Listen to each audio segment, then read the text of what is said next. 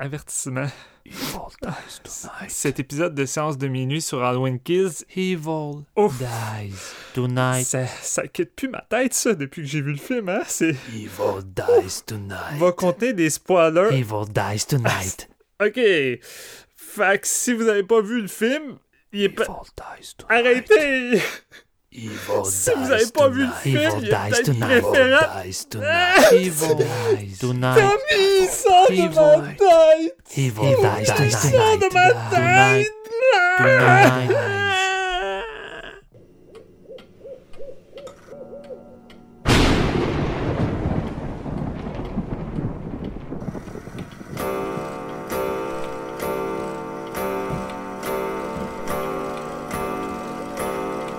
C'est l'heure. Préparez votre maïs soufflé et votre boisson gazeuse, car c'est le moment d'écouter un nouvel épisode de Séance de minuit.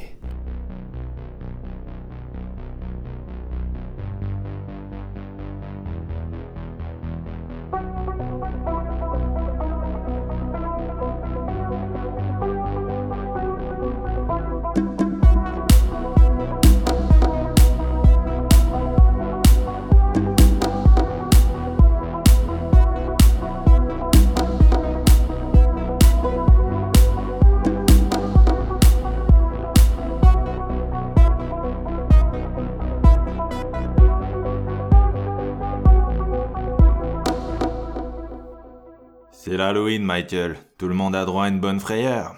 Bonjour tout le monde, bienvenue à ce nouvel épisode de Séance de minuit. Mon nom est Marc-Antoine Labonté et aujourd'hui, on parle du blockbuster horrifique du moment, Halloween Kills de, Oh yeah! de David Gordon Green. Un autre film qui a été repoussé d'une année euh, à cause de la pandémie, bien sûr. Nous, on avait déjà fait le film original en 2018, un, un de nos épisodes vintage que vous pouvez toujours euh, retrouver sur notre site, sur iTunes, sur Spotify, ça s'est pas encore perdu. Donc, euh, avec moi, pour en parler aujourd'hui, euh, j'ai l'amateur d'Halloween par excellence, Jean-François Ouellette, salut. Oui, présent. Écoute, euh, est-ce qu'on parle de Halloween ou de Jason Lives 2? On le sait pas. on Nice, va aller voir nice. ça tantôt. T'es en train Ouais, de me voler mes... T'es en train de me voler mes notes, Jeff. Ah ouais, hein? Non, j'ai... Ben c'est ça, c'est que là, je suis tellement euh, dans une série de sorcières, je pense que j'ai des pouvoirs, puis je suis capable de lire dans les pensées à cette heure. Fait que Écoute, c'est Jeff, comme, moi euh, je le dis tout de suite, si t'appelles ça Jason Lives 2, clairement t'as dû triper. là. C'est ce qu'on va découvrir. Mm, mm, mm. J'ai gardé mes, euh, mes cartes très bien cachées, puis tu sais, j'ai même shufflé le deck devant mes, euh, mes collègues euh, juste pour euh, laisser le, le suspense. Aussi, avec nous, il a amené son fer à repasser pour partir à la chasse au Boogeyman. C'est Steven Lefrançois, salut. Hey, salut, puis pourquoi tu penses que j'ai amené ça? Parce que ce soir, ça se termine. C'est ce soir que le mal meurt. C'est clair? Oui, monsieur, oui. Oui, monsieur. On vous suit. Vous avez l'air lunatique, mais on vous suit.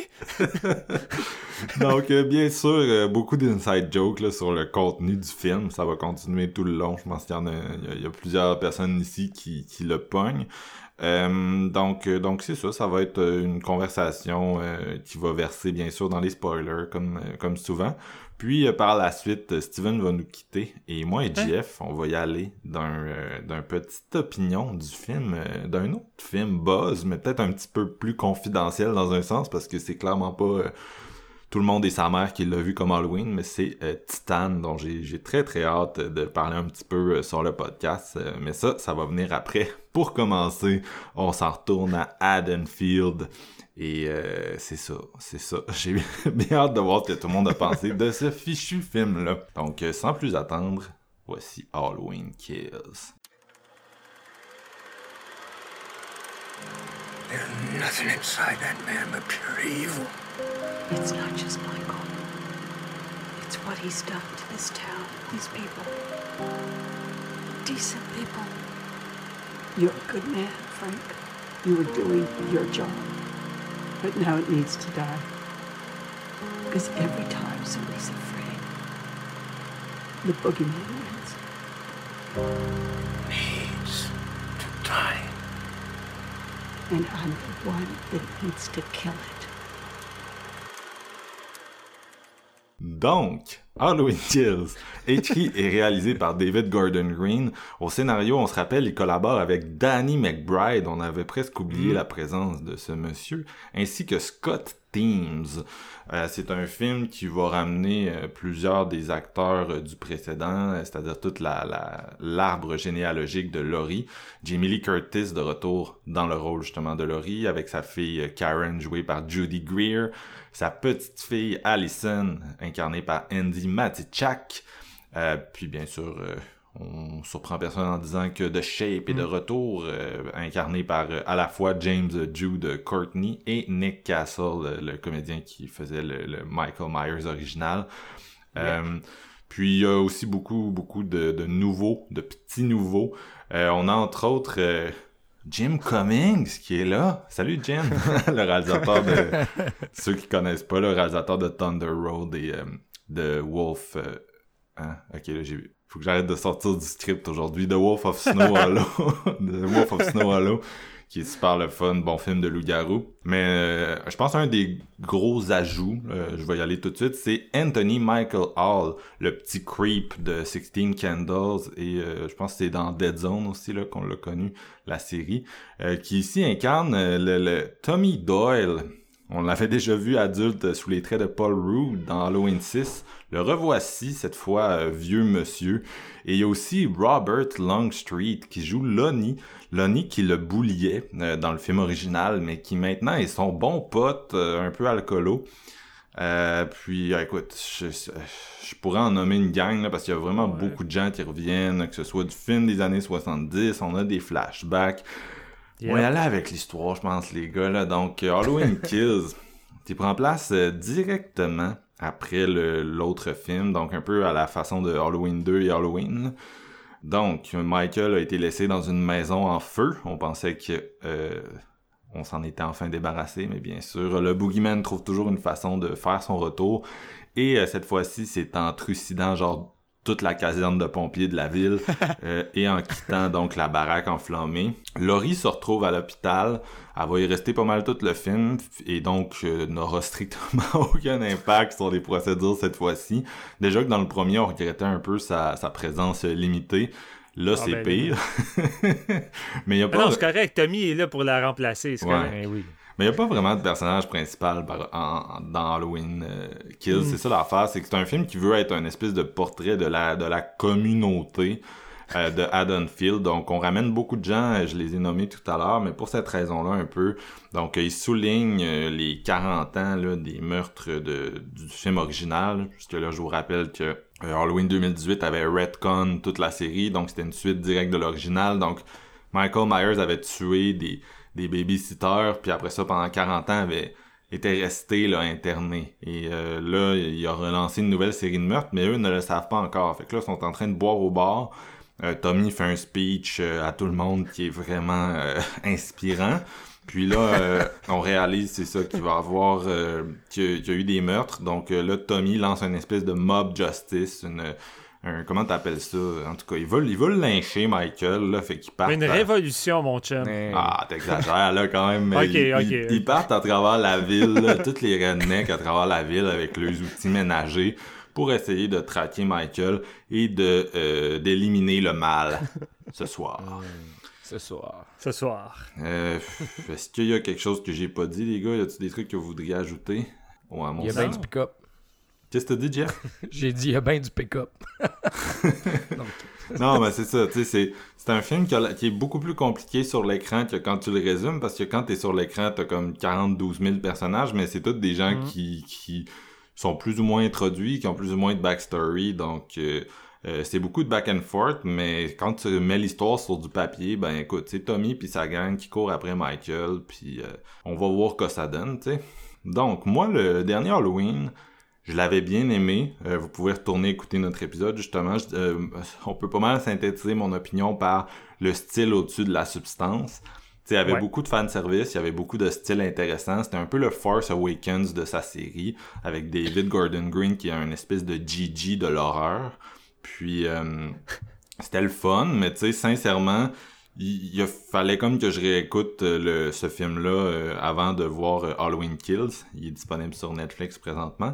Fallait vraiment que je le revoie parce que je me rappelais de Sweet Fuck All trois ans après. Tu sais, je me rappelais de quelques plans, là, mais l'histoire s'était rendu un gros flou. Ça m'a pas vraiment marqué. C'était le genre de film qui lançait plein d'idées, mais qui faisait pas grand chose avec finalement. Plein de personnages, plein de ci, plein de ça. C'était un peu un, un peu un fouillis. Mais oh mon dieu, que je m'attendais pas à ce que Halloween Kills soit tous les défauts de l'autre fois 10. Euh, j'ai vraiment pas aimé ça, je vais y aller tout de suite. Je sais que c'est un film qui divise beaucoup présentement, surtout dans la communauté horrifique, dans la communauté des fans de Halloween. Il y a beaucoup de gens qui sont là pour le film, qui sont là pour le supporter.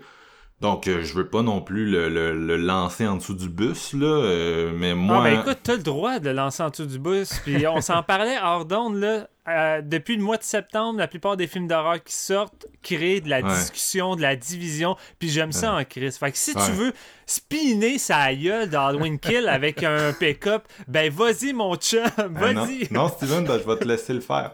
je vais te laisser t'en occuper. Non, mais euh, plus sérieusement, euh, je- je- tu sais, c'est- vrai que ça a été un automne assez divisif au niveau des sorties. Puis j'ai été surpris parce que justement, je m'attendais à ce que mon notre petit Gigi nous ramène quelque chose d'un peu plus beige, puis d'un peu plus... euh, d'un peu plus, euh, tu sais, tout le monde aime ça, euh, puis Ouais. il n'y a pas trop de dissension, de discorde. Et non, et non, c'est vraiment un crise de messe Halloween Kills. Euh, au point où je, je pensais à ma note, je pensais à mon avis, puis à un moment donné, je me suis dit, crème, j'ai-tu quelque chose de positif à dire sur ce film-là? puis je le sais pas. Je sais même pas si j'ai une chose de positive à dire sur Halloween Kills. Euh, même la musique de John Carpenter, qui bien sûr est comme le premier truc qui te vient en tête là quand tu penses les pour, est comme moins hot que dans l'autre film. Fait qu'il y a, strictement rien comme pour ce film-là. Euh, moi, ce qui me fait capoter un peu avec David Gordon Green, puis je pense que c'est quelque chose que j'avais déjà dit en 2018, c'est cette espèce d'impression-là que ce cinéaste-là pense vraiment que c'est la première fois que quelqu'un aborde des idées d'auteur ou des idées d'horreur élevées, là, comme on dit de, de Ouais. ces temps-ci, dans la franchise. Mais pas mal tous les thèmes qu'il traite, que ce soit euh, la filiation du mal, l'effet du mal sur la communauté, euh, que ce soit le traumatisme des, des femmes qui spirale sur plusieurs générations, que ce soit là maintenant l'espèce de, de mob justice, là, euh, tout ça, tous ces éléments-là, c'est des trucs qui, ont, qui étaient déjà dans les suites. C'est juste que les suites des années 80 se prenaient peut-être un petit peu moins ces sujets-là au sérieux, Il y avait, dans le sens qu'il y avait moins le besoin de faire euh, de l'horreur politique à la The Purge avec, et ça veut pas nécessairement dire que c'était moins intéressant. C'est toute l'idée de la mob justice qui est amenée ici dans Halloween Kills, c'est quelque chose qu'on avait déjà un peu dans Halloween 4, pour ceux qui Ouais. se souviennent. Et euh, c'est pas nécessairement mieux amené ici, c'est ça qui me fait rire, c'est que le film est comme oh je suis sérieux, je suis sérieux, mais il y a une scène absolument euh, minable dans l'hôpital où c'est ça la mob poursuit la mauvaise personne bien sûr, puis euh, on se retrouve avec un espèce de montage louche, puis une écriture, interprétation, tout est mauvais, ça me fait capoter. Puis euh, c'est ça, fait qu'à un moment donné, tu regardes ce film-là, puis t'es comme, je sais pas sur quel pied danser, je sais pas sur quel ton le prendre. Clairement, ça se veut quelque chose de lourd et de plus intense, de plus sérieux. Tu sais, oui, il y a des éléments d'humour, là, mais on s'entend que la scène dont je parle n'est clairement pas humoristique. Euh, c'est censé être un des pics d'émotion dans le film avec la finale. Puis euh, ça fonctionne zéro. C'est un film, je pense que son grand défaut, c'est que ça n'a aucun flow. Ça m'a fait capoter comment le flow naturel d'un film que tu trouves au montage est inexistant ici. C'est lourd, c'est long, c'est plate, tu sens chaque minute passer, tu sens la sueur te couler dans le dos, tu regardes ta montre, ça m'a fait capoter comment genre je trouvais que ce film là avait juste il y avait pas de bon sens comment c'était tout le temps back and forth back and forth à des personnages inintéressants la future victime. Il y a trop de monde il y a trop de monde. Il y a Laurie à l'hôpital il y a le shérif à l'hôpital qui se rappelle de telle affaire dans un flashback. Il y a Lonnie qui est là pour strictement aucune raison fonction utilitaire. Il y a Tommy qui nous fait des discours avec son bat euh, ceux qui sont amis avec Steven sur Facebook, vous avez peut-être vu un meme qu'il a partagé où c'est juste 80 poses de Tommy avec son bat, là, on dirait qu'il est genre en défilé de mode. Puis, euh, tu sais, l'acting d'Anthony Michael Hall là-dedans est minable. Le personnage, tu sais, il essaie de nous... c'est genre l'enfant de l'original, mais tu te retrouves avec une espèce de thug frustré, puis euh, tellement one note dans ce film-là, ça a juste pas d'allure. Fait que c'est ça, t'alternes dans tous ces personnages-là qui ont, ils ont juste une couleur. Puis ils ont tellement genre jacké le kill count aux stéroïdes dans ce film-là que en plus de tous ces, ces, ces, petits personnages secondaires-là, t'as genre 92 000 victimes qui sont juste là pour crever, tu sais. Une gang d'enfants là, un couple d'homosexuels là, des personnes âgées là, pis ci, pis ça, pis oh, man, c'est comme arrêtez, arrêtez, genre, y a, y a- je comprends l'espèce d'idée de faire un, un c'est un effet de communauté. Euh, J'ai même lu une comparaison à Robert Altman, pour ceux qui connaissent le, le champion du film choral. Je suis désolé, là, mais on n'est pas dans un grand film choral ici, les gars. Là, je veux dire, euh, le film, un film choral, c'est quelque chose qui réussit par toutes ses notes, à, toutes ses notes, tous ses personnages, toutes ses, ses, ses scénettes, à créer un tout qui a eu un, un sens comme plus élevé, qui a une cohérence. C'est pas ça que j'ai eu dans Halloween Kills. Puis j'ai compris les intentions. J'ai- comprends ses intentions à ce gars-là. Je comprends ce qu'il essaie de dire sur la société d'aujourd'hui, sur la mob justice, sur le chaos. Écoute, c'est un film que probablement que le réalisateur de Drag the Across Concrete se crosse là-dessus, là. Je veux dire, c'est le genre de... Il y a, y une certaine affinité euh, en- dans leur style. Mais en même temps, je veux dire, il y a zéro les outils pour y arriver. Puis moi, David Gordon Green, c'est pas un... C'est un cinéaste qui m'a toujours laissé indifférent. J'ai vu certaines de ses comédies, je les ai bien aimées. Euh, J'ai vu certains de ses drames, je les ai bien aimés. Puis euh, j'avais bien aimé Halloween, mais tu sais, quand tu fais un film comme ça, c'est à la limite, on se demande si t'es compétent, là. Vraiment, là, je vois jusque-là, tu. Tu, regardes un, résultat comme ça, puis tu te dis, je peux pas croire que le gars post-prod, il trouvait ça bon, il était amoureux de qu'est-ce qu'il était en train de faire. Qu'est-ce que t'allais dire, Steven? Ah non, je, je- je laisse tomber ce que j'allais dire, je te laisse continuer. non, mais tu sais, grosso modo, c'est un peu ça. C'est un film que, euh, même au niveau des kills, j'ai trouvé que le montage était mou, ça a pas d'impact. Il y a un moment donné où, genre, il tue des pompiers, puis c'est comme, je pense, c'est une de ses premières grosses, euh, grosses séquences de meurtre, là, on s'entend dans ce film-là, à part euh, le, le, le segment avec Jim Cummings. Ben, on euh, s'entend-tu que le marketing a mis beaucoup d'emphase sur cette scène-là? là? Comme ça allait être pas mal euh, un des moments highlight euh, du long métrage, là, les posters. tu sais, il y a tellement eu de, de médias alentour de ça. Fait que, sais, moi, de base, j'étais quand même hypé à voir cette fameuse scène-là. Ouais, J'étais comme, ouais. go, envoie-moi ça. que ça partait sur le hype de la fin du premier aussi. Tu, mets l'emphase sur comment ça finit puis tout ça. Ah. Ben, c'est ça. Fait que tu te doutes que le film va commencer avec ça parce que tu Ouais, dis, oui. bon, numéro 2, bigger, euh, louder, Louder. ça va être plus gros, plus lourd. En, en termes de photographie, c'est pas mal la scène la plus intéressante. Il sort des flammes et tout. Euh, Ouais. Ça, ça l'iconographie bien. Fait que je comprends pourquoi c'est resté dans la promo. Puis tu sais aussi les flammes, on s'entend. La maison en feu, ça renvoie un peu à l'état de la ville dans ce film-là. Tu sais, fait que c'est une scène qui condense bien les thèmes, je pense. Tu sais, puis Michael qui tue les pompiers. Donc, en tout cas, ça renvoie pas mal à ce qu'est la finale. Euh, donc les, les gens qui vont essayer comme de modérer, qui vont essayer de calmer le jeu euh, de- dans cette espèce de chaos-là, vont comme tout y passer, tu sais. Euh, fait que je, je comprends cette espèce de volonté-là de rendre Michael un peu plus gros et tout, mais euh, pour moi, on a, on a un peu perdu la nature de qu'est-ce qui est euh, dans ces films-là. En tout cas, moi, j'ai trouvé, tu sais, j'étais comme... Ok, là, euh, ce que t'es en train de faire, c'est c'est c'est ça, c'est un peu... De un, c'est comme JF a dit, là, en termes de meurtre, c'est tellement brutal, mais en même temps inefficace, qu'on a, avec une série de victimes infinies, qu'on a l'impression d'être dans un Friday the 13 ça a toujours été le défaut des Friday the 13 leur espèce de formule schématique où, tu t'as pas le temps de t'attacher à personne, puis tu fais juste regarder du monde mourir. C'est un peu ça là-dedans. Puis de deux, tu sais, je sais pas, il essaie de faire quelque chose de plus avec Michael, d'y donner une autre signification, mais en tout cas, moi personnellement, ça m'a pas spécialement intéressé. Puis tu sais, on s'entend, on en parle souvent là, des films de, de chaos euh, social euh, sur Séance de minuit. Je veux dire, c'est un des thèmes que le cinéma adresse beaucoup dans les dernières années. Je veux dire, c'est un thème Ouais. qui est tout autour de nous. Fait que c'est sûr que les artistes vont choisir d'en parler. Mais pour moi, c'est loin d'être le film qui trouve la meilleure façon d'en parler. Là, j'avais l'impression d'être un enfant de 5 ans à qui on essayait de, de synthétiser euh, les, ces espèces de thèmes-là. Justement, avec la scène dont je parlais dans l'hôpital, qui pour moi est, est comme, tu sais, t'as pas le choix de soupirer devant ça. Puis euh, c'est ça, Jamie Lee Curtis là-dedans, vraiment sous-utilisée dans toutes ces, les scènes où elle apparaît, c'est comme ah, en tout cas, ce qu'ils font avec le personnage est vraiment pas super intéressant. Je vais m'en tenir à ça pour l'instant. On va peut-être en reparler tout à l'heure. Puis, euh, puis c'est un peu ça, tu sais, c'est un film qui, que dans, l'autre se limitait un peu à du fan service, un peu, euh, tu sais, safe. Celui-là, c'est un peu le, le Last Jedi, tu sais, puis je veux vraiment pas comparer la qualité, là, parce que j'aime beaucoup Last Jedi, mais tu sais, c'est celui qui va vraiment essayer d'amener ça ailleurs, euh, de changer peut-être le, le sens des personnages aussi, tu sais, leur fonction, euh, va vraiment essayer de challenger c'est quoi Halloween. Le problème, c'est que la le nouveau Halloween, euh, tel que vu par David Gordon Green, pas aussi bon que le Halloween de Rob Zombie pour moi, désolé.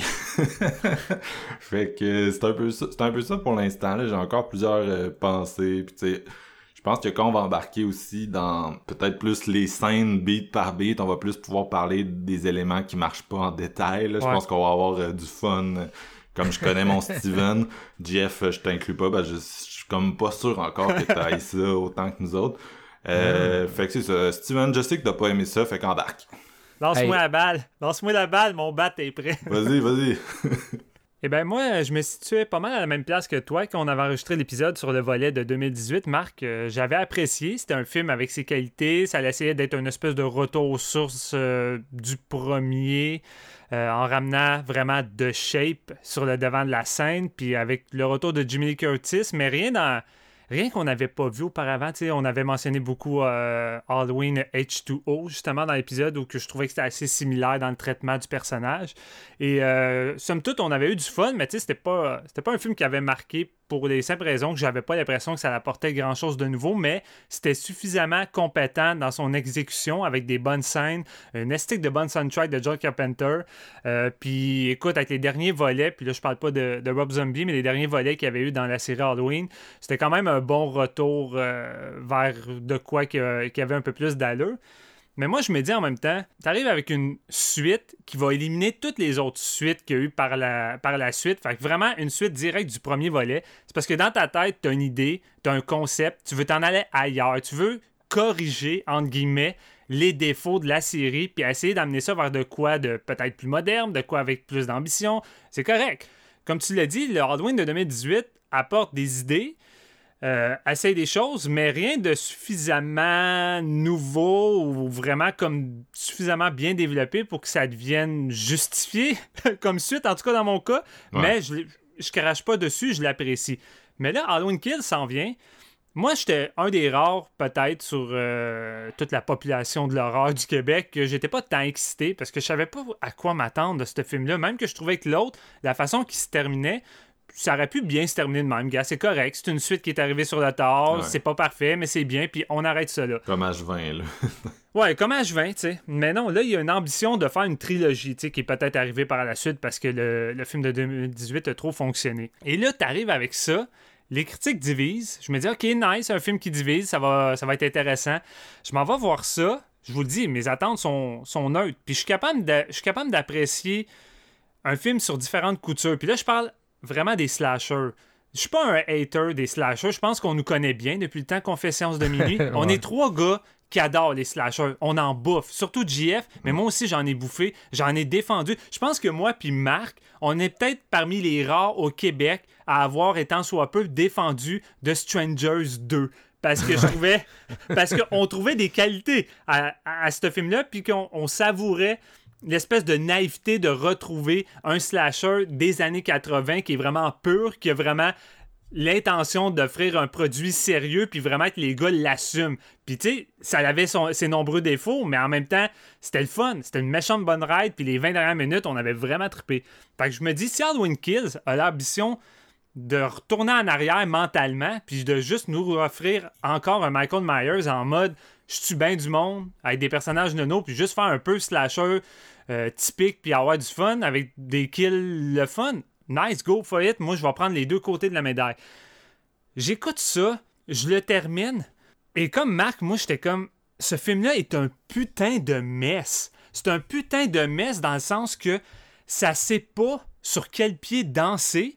Et c'est, ça, c'est sans doute une des choses que, que je déteste le plus. C'est quand un film semble, semble ne pas savoir sur quel pied danser puis qui s'assume pas dans aucun des deux côtés souvent. Et comme l'a dit Marc, le film balance beaucoup d'idées mais des idées, encore une fois, comme le Halloween de 2018, qui a été intégré dans la série. Tu sais, on pense souvent à Halloween 4. euh, c'est peut-être le film qui s'associe le plus à celui-ci. On pense à Halloween 2 pour la suite directe la même nuit, euh, qui va s'orienter vers de quoi d'un peu plus slasher, plus de kills, euh, plus violent. Et moi, veux, veux pas, j'ai pensé aussi à Halloween 2 de Rob Zombie dans le désir d'offrir des kills brutaux qui va marquer le spectateur, puis d'offrir une expérience plus dark, plus heavy. Euh, vraiment d'aller à fond là-dedans. C'était un espèce de drôle de mélange, tout ça. Le problème, c'est que j'ai jamais eu l'impression de retrouver la même team qui nous avait offert le Halloween de 2018. J'ai j'ai pas le feeling de retrouver David Gordon Green derrière la caméra. J'ai pas le feeling de retrouver le même montant. C'est tellement le néant en termes de mise en scène et de montage, contrairement à celui de 2018, que j'ai l'impression que les gars étaient tellement sur le mode pilote automatique, sans idée, sans inspiration, que c'est tout croche. C'est tout croche. Le, film de 2018 nous a quand même offert des plans puis des séquences marquantes, c'est des scènes qui m'ont resté en tête, puis même si j'ai pas vu le film souvent, j'ai pas oublié ces moments-là, que ce soit la confrontation finale entre Michael puis Laurie avec Jimmy Curtis qui sort du cadre de porte dans le noir à côté de Michael avec sa phrase badass, que ce soit le plan séquence de Michael qui, qui, qui se promène comme une ombre, comme de Shape, tu sais, qui était sans doute un des plans les plus marquants du film, qui représentait bien ce qu'on s'imagine être de Shape dans le film de, de John Carpenter. Il y avait beaucoup d'effets miroirs, le fun avec Jamie Lee, comme Oui. tu viens de dire. Beaucoup d'effets miroirs, puis même si le film va pas à fond dans le développement des personnages, c'est quand même intéressant. C'est intéressant de voir le trauma qui a accompagné Laurie durant 40 ans. C'est intéressant de voir l'impact que ça a eu sur sa fille, sur sa petite fille, puis comment ça l'a brisé les liens familiales, puis comment elle vit difficilement avec tout ça. Fait, il y avait un minimum de développement, de quoi qui faisait en sorte que c'était intéressant de retrouver Jimmy Lee, intéressant d'incruster des nouveaux membres de sa famille. Puis entre tout ça, on avait des des, sous-intrigues plus poches. Le docteur, entre autres, qui était sans doute un des pires éléments du film. Mais dans celui-ci, on dirait qu'il se calisse de tout le monde. Puis tout ce qu'il avait bâti avec 2018, le Chris à la poubelle. J'ai jamais l'impression de retrouver la même Laurie de 2018. J'ai pas l'impression de retrouver la- sa même fille, sa même petite fille. Tu sais, cette espèce de lien qui les unissait à la fin du film de 2018, les trois qui s'assemblent puis qui semblent mettre l'emphase sur cette suite-là avec les posters, je l'ai jamais ressenti dans ce film-là. Dans ce film-là, les trois personnages sont constamment séparés, ils prennent constamment des décisions niaiseuses alors qu'ils ont vécu déjà beaucoup de choses dans le film de 2018, mais surtout que ils ont déjà de l'expérience avec tout ça, on dirait qu'ils n'ont rien appris. On dirait que c'est des gens qui affrontent de shape pour la première fois, puis qui essayent juste des, des, des, des, des choses complètement niaiseuses, mais moi, ce qui me fait débosser, c'est le ton. Le ton. Le film a aucun ton. Je suis pas capable. Je- premièrement, je suis pas capable d'aborder ce film-là d'une manière sérieuse avec, comme tu disais, Marc, cette espèce de, de désir de montrer l'impact de la violence et du chaos sur une petite communauté. Ouais. C'est intéressant. C'est vraiment intéressant comme idée. Puis même que la séquence dans l'hôpital où il se trompe de personne puis qu'il pense que c'est Michael puis le groupe va courir après, ça aurait pu être une Christie de bonne scène. Mais c'est tellement mal écrit, c'est tellement mal monté puis c'est tellement mal amené que ça fonctionne zéro, mais ça se prend tellement au premier degré que j'ai pas le choix de rire. Moi, dans le cinéma, c'est une scène que j'ai ri du début jusqu'à la fin, que ça soit le Evil Dies Tonight, qui pour moi, c'est devenu iconique. là. Ça, c'est devenu du So Bad It's Good, qui, qui va rester Ouais. plus dans ma mémoire que tout ce que le film essaie de m'offrir d'autres C'est- en ce moment. C'est direct à côté de Trick or Treat, Motherfucker. Pour moi, là, c'est équivalent. Oui. C'est- le Booster Rhyme de 2021. tu sais, C'est ça qu'on vient d'avoir. Mais ça n'a pas d'allure. Puis, tu sais, à la limite, je me suis dit, OK, au pire, Steven, enjoy-les comme un slasher con, avec des personnages cons, puis ça vaut la ride, il va y avoir plein de meurtres, tout ça. Mais même ça, je suis pas capable d'avoir du fun parce que j'ai même pas le feeling que les créateurs puis le réalisateur ont du fun dans tout ça, parce que le traitement des meurtres est tellement premier degré et tellement fait dans une optique de je vais te choquer avec des meurtres brutaux et non des meurtres le fun ou inventifs. C'est des meurtres brutaux, tu sais, des personnes qui se font écraser les yeux avec les pouces, des personnes qui se font rentrer euh, une néon brisé dans la gorge à suffoquer, à se Non, noyer dans ça. son sang. C'est pas, c'est pas des meurtres le fun ou que je savoure puis j'ai du plaisir comme je peux avoir dans un hatchet. C'est là pour, euh, pour supporter le mood nihiliste que ça essaie de créer. Exact. Mais le problème, c'est que je peux pas être affecté ou être chamboulé par tes meurtres quand le contour puis tout ce qui l'enveloppe, je m'en calisse puis que je trouve c'est minable au point de vue de l'écriture puis de l'exécution parce que dès le début du film, ça vient automatiquement un bordel sans nom. On suit, tu l'as dit, Marc, des dizaines de personnages. Je suis plus capable de me rappeler qui est qui. Puis le montage intemporel. On, revient en 1978, on en revient dans un autre flashback, on en revient en plusieurs groupes dans la ville. À un moment donné, j'oublie qu'il y a du monde qui sont à telle place, à telle place. C'est ridicule. À un moment donné, j'ai complètement oublié la petite fille de Laurie Strode qui se promène avec euh, deux autres personnes. Puis à un moment donné, ils reviennent à la maison de Michael. J'étais comme, Chris, c'est vrai, eux avec sont là, puis qui sont à la recherche de Michael. C'est à quel point Man. que c'est bordélique. Le flashback pour expliquer pourquoi Lonnie est comme rendu good avec, euh, avec Tommy, genre, t'es Ah. comme, pourquoi tu m'as montré ça avec qu'est-ce qu'ils font avec ce gars-là dans le film, ce qui est à dire sweet fuck all. Suite fuck all, puis c'est bien beau les, les eggs. Moi, j'ai aucun problème avec des clins d'œil à la série originale. Je pense un des meilleurs clins d'œil qui est vraiment le fun dans le film, c'est qu'il ramène les masques de Halloween 3. Ça, c'est un petit clin d'œil le fun, ça semble pas trop forcé, puis ça s'intègre bien. Ramener 4-5 personnages du film de Carpenter, puis finalement rien foutre avec, puis juste les tuer pratiquement de la même manière. C'est ça ton clin d'œil, là, tu sais, l'infirmière euh, assistante de Loomis qui revit la, la même séquence dans la voiture avec la main par la fenêtre puis qu'elle se fait agripper.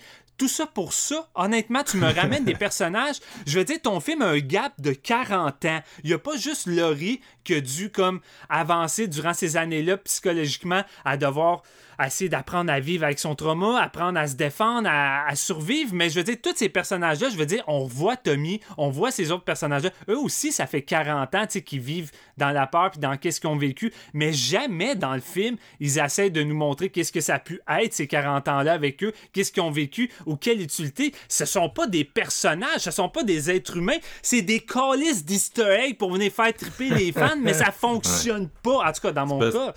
Ils veulent faire un film sur la communauté, mais cette franchise-là, ça a tout le temps été... Tu sais, je veux dire, pendant longtemps, cette franchise-là, ça a été Michael, le mal à l'état pur, versus son, psy, son psychiatre, tu sais, qui est plus là maintenant. Oui. Puis soit Laurie ou Jamie entre les deux. Tu sais, c'était trois personnages. Là, ils essaient de faire un film sur la communauté. Mais Halloween, ça a jamais été un film sur la communauté. Fait que la seule façon de faire un film sur la communauté, c'est inventer des flashbacks pour ajouter du monde dans le truc. Aller rechercher du monde esti de genre euh, Halloween 1 qui ont genre 5 minutes de temps d'écran dans ce film-là. Tu sais, c'est, il faut vraiment qu'il il stretch fort juste pour avoir 6-7 personnages puis faire un film sur la communauté. Mais le problème, c'est même pas le fait que la série Halloween n'a jamais été un film sur la communauté. Même que c'est une nouvelle idée intéressante de vouloir intégrer la communauté dans ce volet-là. Le problème, c'est que tu ne développes aucune communauté, te bâtis aucune communauté. Pour moi, cette communauté-là, elle n'existe pas. Non, Et ça. après avoir vu une série comme Midnight Mass de Mike Flanagan, puis là, je sais, c'est, ça a 7 Simonac. épisodes, ça a plus de temps pour développer, mais je veux dire, c'est une série que son but premier est de développer une communauté. C'est ce qui fait Mike avec cette série-là. Puis même qu'avec un épisode, un épisode de 1 heure, Mike arrive à me faire ressentir cette communauté-là, à me faire sentir la vie de ces gens-là, puis à me faire sentir l'impact et le poids du passé et des problèmes qui véhiculent à travers cette communauté-là. Ici, en pratiquement deux heures de fucking film, jamais, jamais je ne ressens cette communauté-là et jamais ça a l'impact que ça devrait avoir avec les meurtres qui sont intégrés dans tout ça. Moi aussi, j'ai pensé à Midnight Mass en l'écoutant, c'est drôle. Hein? Puis, euh, Ouais. c'est d'ailleurs, c'est, euh, je pense que ça a aidé à faire augmenter mon appréciation, même s'il y avait des. Tu sais, Midnight Mass, j'étais plus buggé sur les, Non, trucs, plus des défauts. Mais c'est comme tu dis, c'est que il y en a beaucoup des trucs euh, dernièrement là, sur des communautés qui, qui Ben oui. s'effondrent puis qui font face au mal. Puis Midnight Mass, c'est exactement ça. Le, le, le, le- j'allais dire, le- en tout cas, le vilain de Midnight Mass a la même fonction narrative que Michael Myers là-dedans, c'est-à-dire de crisser le chaos et le feu.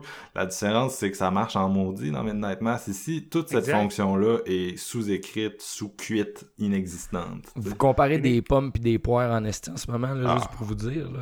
Non, vraiment, Ben, en vraiment termes de pas. qualité, non, mais Ben en oui. termes de, excuse-moi, mais en termes de qualité, je suis d'accord. On, on Ouais. compare clairement des pommes puis des poires, mais en termes de thème et d'ambition et d'idées, je trouve qu'on est crissement proche avec les ambitions que David voulait faire. Avec ce raconter la même histoire qui est l'histoire classique Stephen King où tu sets une communauté puis tu crées un élément qui va faire que la communauté va s'effondrer. C'est la même, c'est la même affaire. C'est juste que lui, il est incapable de créer un esprit de communauté, il est incapable de nous faire care pour ça, puis ça fait que ce qui est censé être le personnage principal, qui est pas une personne, mais qui est un groupe, ce groupe-là n'a jamais existé. Fait que le voir s'effondrer, tu t'en, fous. Il y a pas d'horreur, fous. tu sais. C'est pas le groupe, pour moi, le personnage principal d'Halloween Kills, c'est Michael Myers. Il veut juste. Il est en calice dans ce film-là, puis il veut juste tuer du monde. Puis. Là, il faut que j'embarque, les gars, parce que là, je ferme ma gueule depuis tantôt. là. Ok, vas-y, mon chum, je te lance la balle. vous avez des battes de baseball, j'ai des fusils à eau, esti, vous avez des fers à repasser, j'ai deux, trois chemises. Écoute, faut que je me lance, là. Ça n'a pas de bon sens. Vous avez entre les mains, là, en Halloween Kills là, 2021, le prochain So Bad It's Good des années 2000. Ouais. Tu sais, quand, quand on parle de So Bad It's Good qui sait pas qu'il l'est puis qui essaye d'être euh, compétent puis que c'est totalement l'inverse, c'est ça l'esprit d'Halloween Kills. Puis je vous dis, dans 20 ans, ça va être probablement le chapitre des années 2000 d'Halloween qu'on va plus revisiter d'un party d'Halloween avec les boys parce que Callis, c'est justement pour ça que, que sa fonction première, il essaye de tout faire de façon, euh, de- de façon sérieuse. Oui, OK, il y a, il y a quand même euh, des bons moments d'humour qui, qui tentent, mais à chaque fois, ça fonctionne pas. C'est ce qui fait la force d'Halloween Kills. C'est tellement mauvais que c'en est bon, je vous le garantis. Euh, écoutez, c'est ça, ma première tentative, je me suis endormi, puis ça, les boys, ils le savaient, fait que là, ils pensaient que... ils- ils- je les avais comme mis euh, comme quoi que j'avais pas tant trippé, puis que j'allais le réessayer. Puis finalement, je- on dirait que je savais un peu dans quel état d'esprit il fallait que je sois pour le, le, le voir au complet, parce que j'en revenais pas de la différence de ton entre 2018 puis 2021. C'est complètement risible, c'est complètement à l'opposé. Je me suis dit, mettons que j'y vais comme si c'était un Jason Lives que je, ré- que je réécoute, mettons, tu sais, 20 ans après sa sortie, comme quand j'étais ado, tu sais. Ouais. Sauf que Jason Live, c'est le fun. Ça a l'ambition Ah, de Halloween vouloir Kills, être c'est le le fun. fun en maudit aussi, man. Moi, personnellement, l'effet de communauté qui essaie de nous présenter le personnage, là, c'est, ça sert à rien. Mais il te les présente pareil, fait que tu, trouves ça comique qu'il essaie de faire ça parce que t'en as, au- t'en as rien à battre de ces gens-là. Tu les connais pas, tu le sais qu'ils vont mourir. Puis là, Michael, il vient de sortir d'une maison en feu 40 ans après être interné. Fait qu'on oublie tout ce que The Shape est aussi au travers de la série puis qui nous a habitués à être. On est 40 ans après le premier Halloween. Après ça, il a fait de l'internement, puis il s'est fait avoir d'une maison en feu. La même nuit, il sort, puis il est encore lisse. Son, son masque, il est brûlé. Il est juste... Je vais être le plus brutal au monde parce que je veux toutes les avoir, les chiens. C'est ça qui se passe. Le personnage principal, c'est Michael. On le suit. Il est plus genre dans l'ombre d'un petit coin de mur. Là. Il est en avant. Tu le vois. Il donne 75 coups de couteau par corps. Puis t'es juste, what the fuck, qu'est-ce qui se passe ici? Gordon Green s'en calisse autant que Michael Myers dans Halloween Kills parce qu'il savait pas quoi faire après l'autre film. Puis ils, sont, ils ont booké une trilogie. Fait que lui, il a dit Je vais réussir à la Là, je- closer, cette trilogie-là, mais j'ai un deuxième film pont qu'il faut que je fasse de quoi en plein milieu. Il m'a le fait tuer toute la ville. Puis après ça, on va réussir à ramener Jamie Lee Curtis. Puis elle va vraiment avoir son clash avec Michael Myers. C'était sûr qu'en plein milieu, il allait pas nous pondre un esti de scénario de course puis genre compléter l'histoire. Il y en a pas Ouais. d'histoire. Tu pars de la nuit originale pour aller vers là. Voyons donc. T'as- pas le feeling que s'il avait juste voulu faire un slasher le fun, euh, tu sais, vraiment genre euh, années 80, le Jason puis Ouais. rien d'autre, t'as pas le feeling qu'il aurait pas pu faire ça plus simple et léger que ce qu'on a Mais eu. il est pas capable. Il est pas capable parce qu'il a essayé au travers de tout ça, mais il s'est rendu compte en plein milieu qu'il est genre, OK, man, gars, je vais tuer tout le monde, puis je vais faire un... es- C'est un mess, le film, vous l'avez dit. Mais quand il le faisait, Gordon Green puis son équipe, j'ai pas l'impression qu'il était au courant que ça s'en allait là. Puis au final, après, tu regardes le montage, puis tu te dis, ouais, c'était soit on essayait de faire de quoi de logique, sérieux, avec une histoire qui a pas bon sens, puis que c'est juste un crise de flop, ou on va aller à l'inverse, puis on va monter ça comme si c'était juste un esti boy qui charcute des gens, Puis ça- moi, de, de, cette côté, de, de ce côté-là, moi, je trouvais que ça marchait bien. Écoute, La, la soundtrack est là à l'appui, il n'y a rien de nouveau. Carpenter, il, a, il nous a pas sorti, des, il nous a pas pondu des estis de chef-d'œuvre comme dans le premier parce qu'il d'après moi, il a l'impression qu'il était comme non, non, non, gars, celui-là, on, J'aurais on va été se rendre moins fin, inspiré, moi aussi. Halloween Ends. il y a Halloween Ends qui s'en vient, puis probablement que toutes les cartes de Green sont là parce qu'il n'y en avait pas assez pour faire une trilogie, mais ça, même ça s'est passé. Chris, j'espère, j'ose te croire, parce que moi, mon espoir pour le troisième chapitre, honnêtement, sont, sont Ah non, moi je, là, je mais- suis hypé au plus haut point. C'est totalement l'inverse. Je te le dis, man. Je vais réécouter ce film-là une fois par année tellement c'est comme le. J'ai pas eu un So Bad It's Good de même dans la série de, de Halloween. Il y en a dans Fri- Friday the 13, Nightmare on Elm Street. Ils ont leur lot de So Bad It's Good. Man, mais la, Halloween, ça la télé-réalité, c'était déjà du so bad it's good. Ouais, c'était pas Non, mal non, mais, So Bad non, mais Résurrection, tu le, tu le re- redécouvres. Moi, je l'ai écouté cette année, là, puis c'est que c'est pas écoutable. C'est vraiment pas. Mais Halloween Kills aussi, c'est pas écoutable. C'est ça le Halloween problème. Kills, je te le Tu sais, je suis pas- garantis, je- mon homme. Je suis pas capable de. Je suis pas capable de prendre ça comme un So Bad Is Good sur deux heures. Tu sais, oui, je vais être honnête, j'ai eu crissement du fun avec le personnage de Tommy qui est crissement mal écrit puis qui est juste en train de se promener à travers la ville en criant constamment Evil, evil dies C'est tonight. des J'en- hosties d'idiots dans un village. Il a pas fait un village euh, intelligent. Là. Il nous a pondu des personnes unidimensionnelles qui s'en vont, genre, Fait- essayer de battre Michael. Mais tu sais, tu disais, euh, mettons, même sa fille, là, puis euh, sa, sa petite fille, ils ont pas appris. Ça se passe une heure après le premier. Tu peux pas apprendre à, à- puis évoluer contre Michael Myers en une heure, Simonac. Ben, c'est pas une question d'évoluer. Dans le premier, ils avaient déjà plus Ouais. de bon sens. Les, ils, la ils ont famille était essayé, puis Chris, il sort d'une maison en feu pour tuer toute la ville. C'est normal qu'il l'échappe, la petite, man. Voyons donc, tu sais, tu te rends Fait- compte à quel point c'est Ah, Il y a une différence, il y a une différence entre la- les, les trois femmes de la même famille qui organisent un plan dans une cabane, qui travaillent les trois soudés ensemble pour battre Michael Myers, puis que là, les trois sont séparés, puis que la petite fille se promène avec son crise de petit gun par rapport avec deux autres dudes nowhere pour rentrer dans la maison de Michael, alors qu'elle vient d'entendre en plus un coup de feu, que le gars est probablement mort, puis qu'elle décide de y aller pareil. Tu sais, je veux dire. te dis. Jason pas- lives.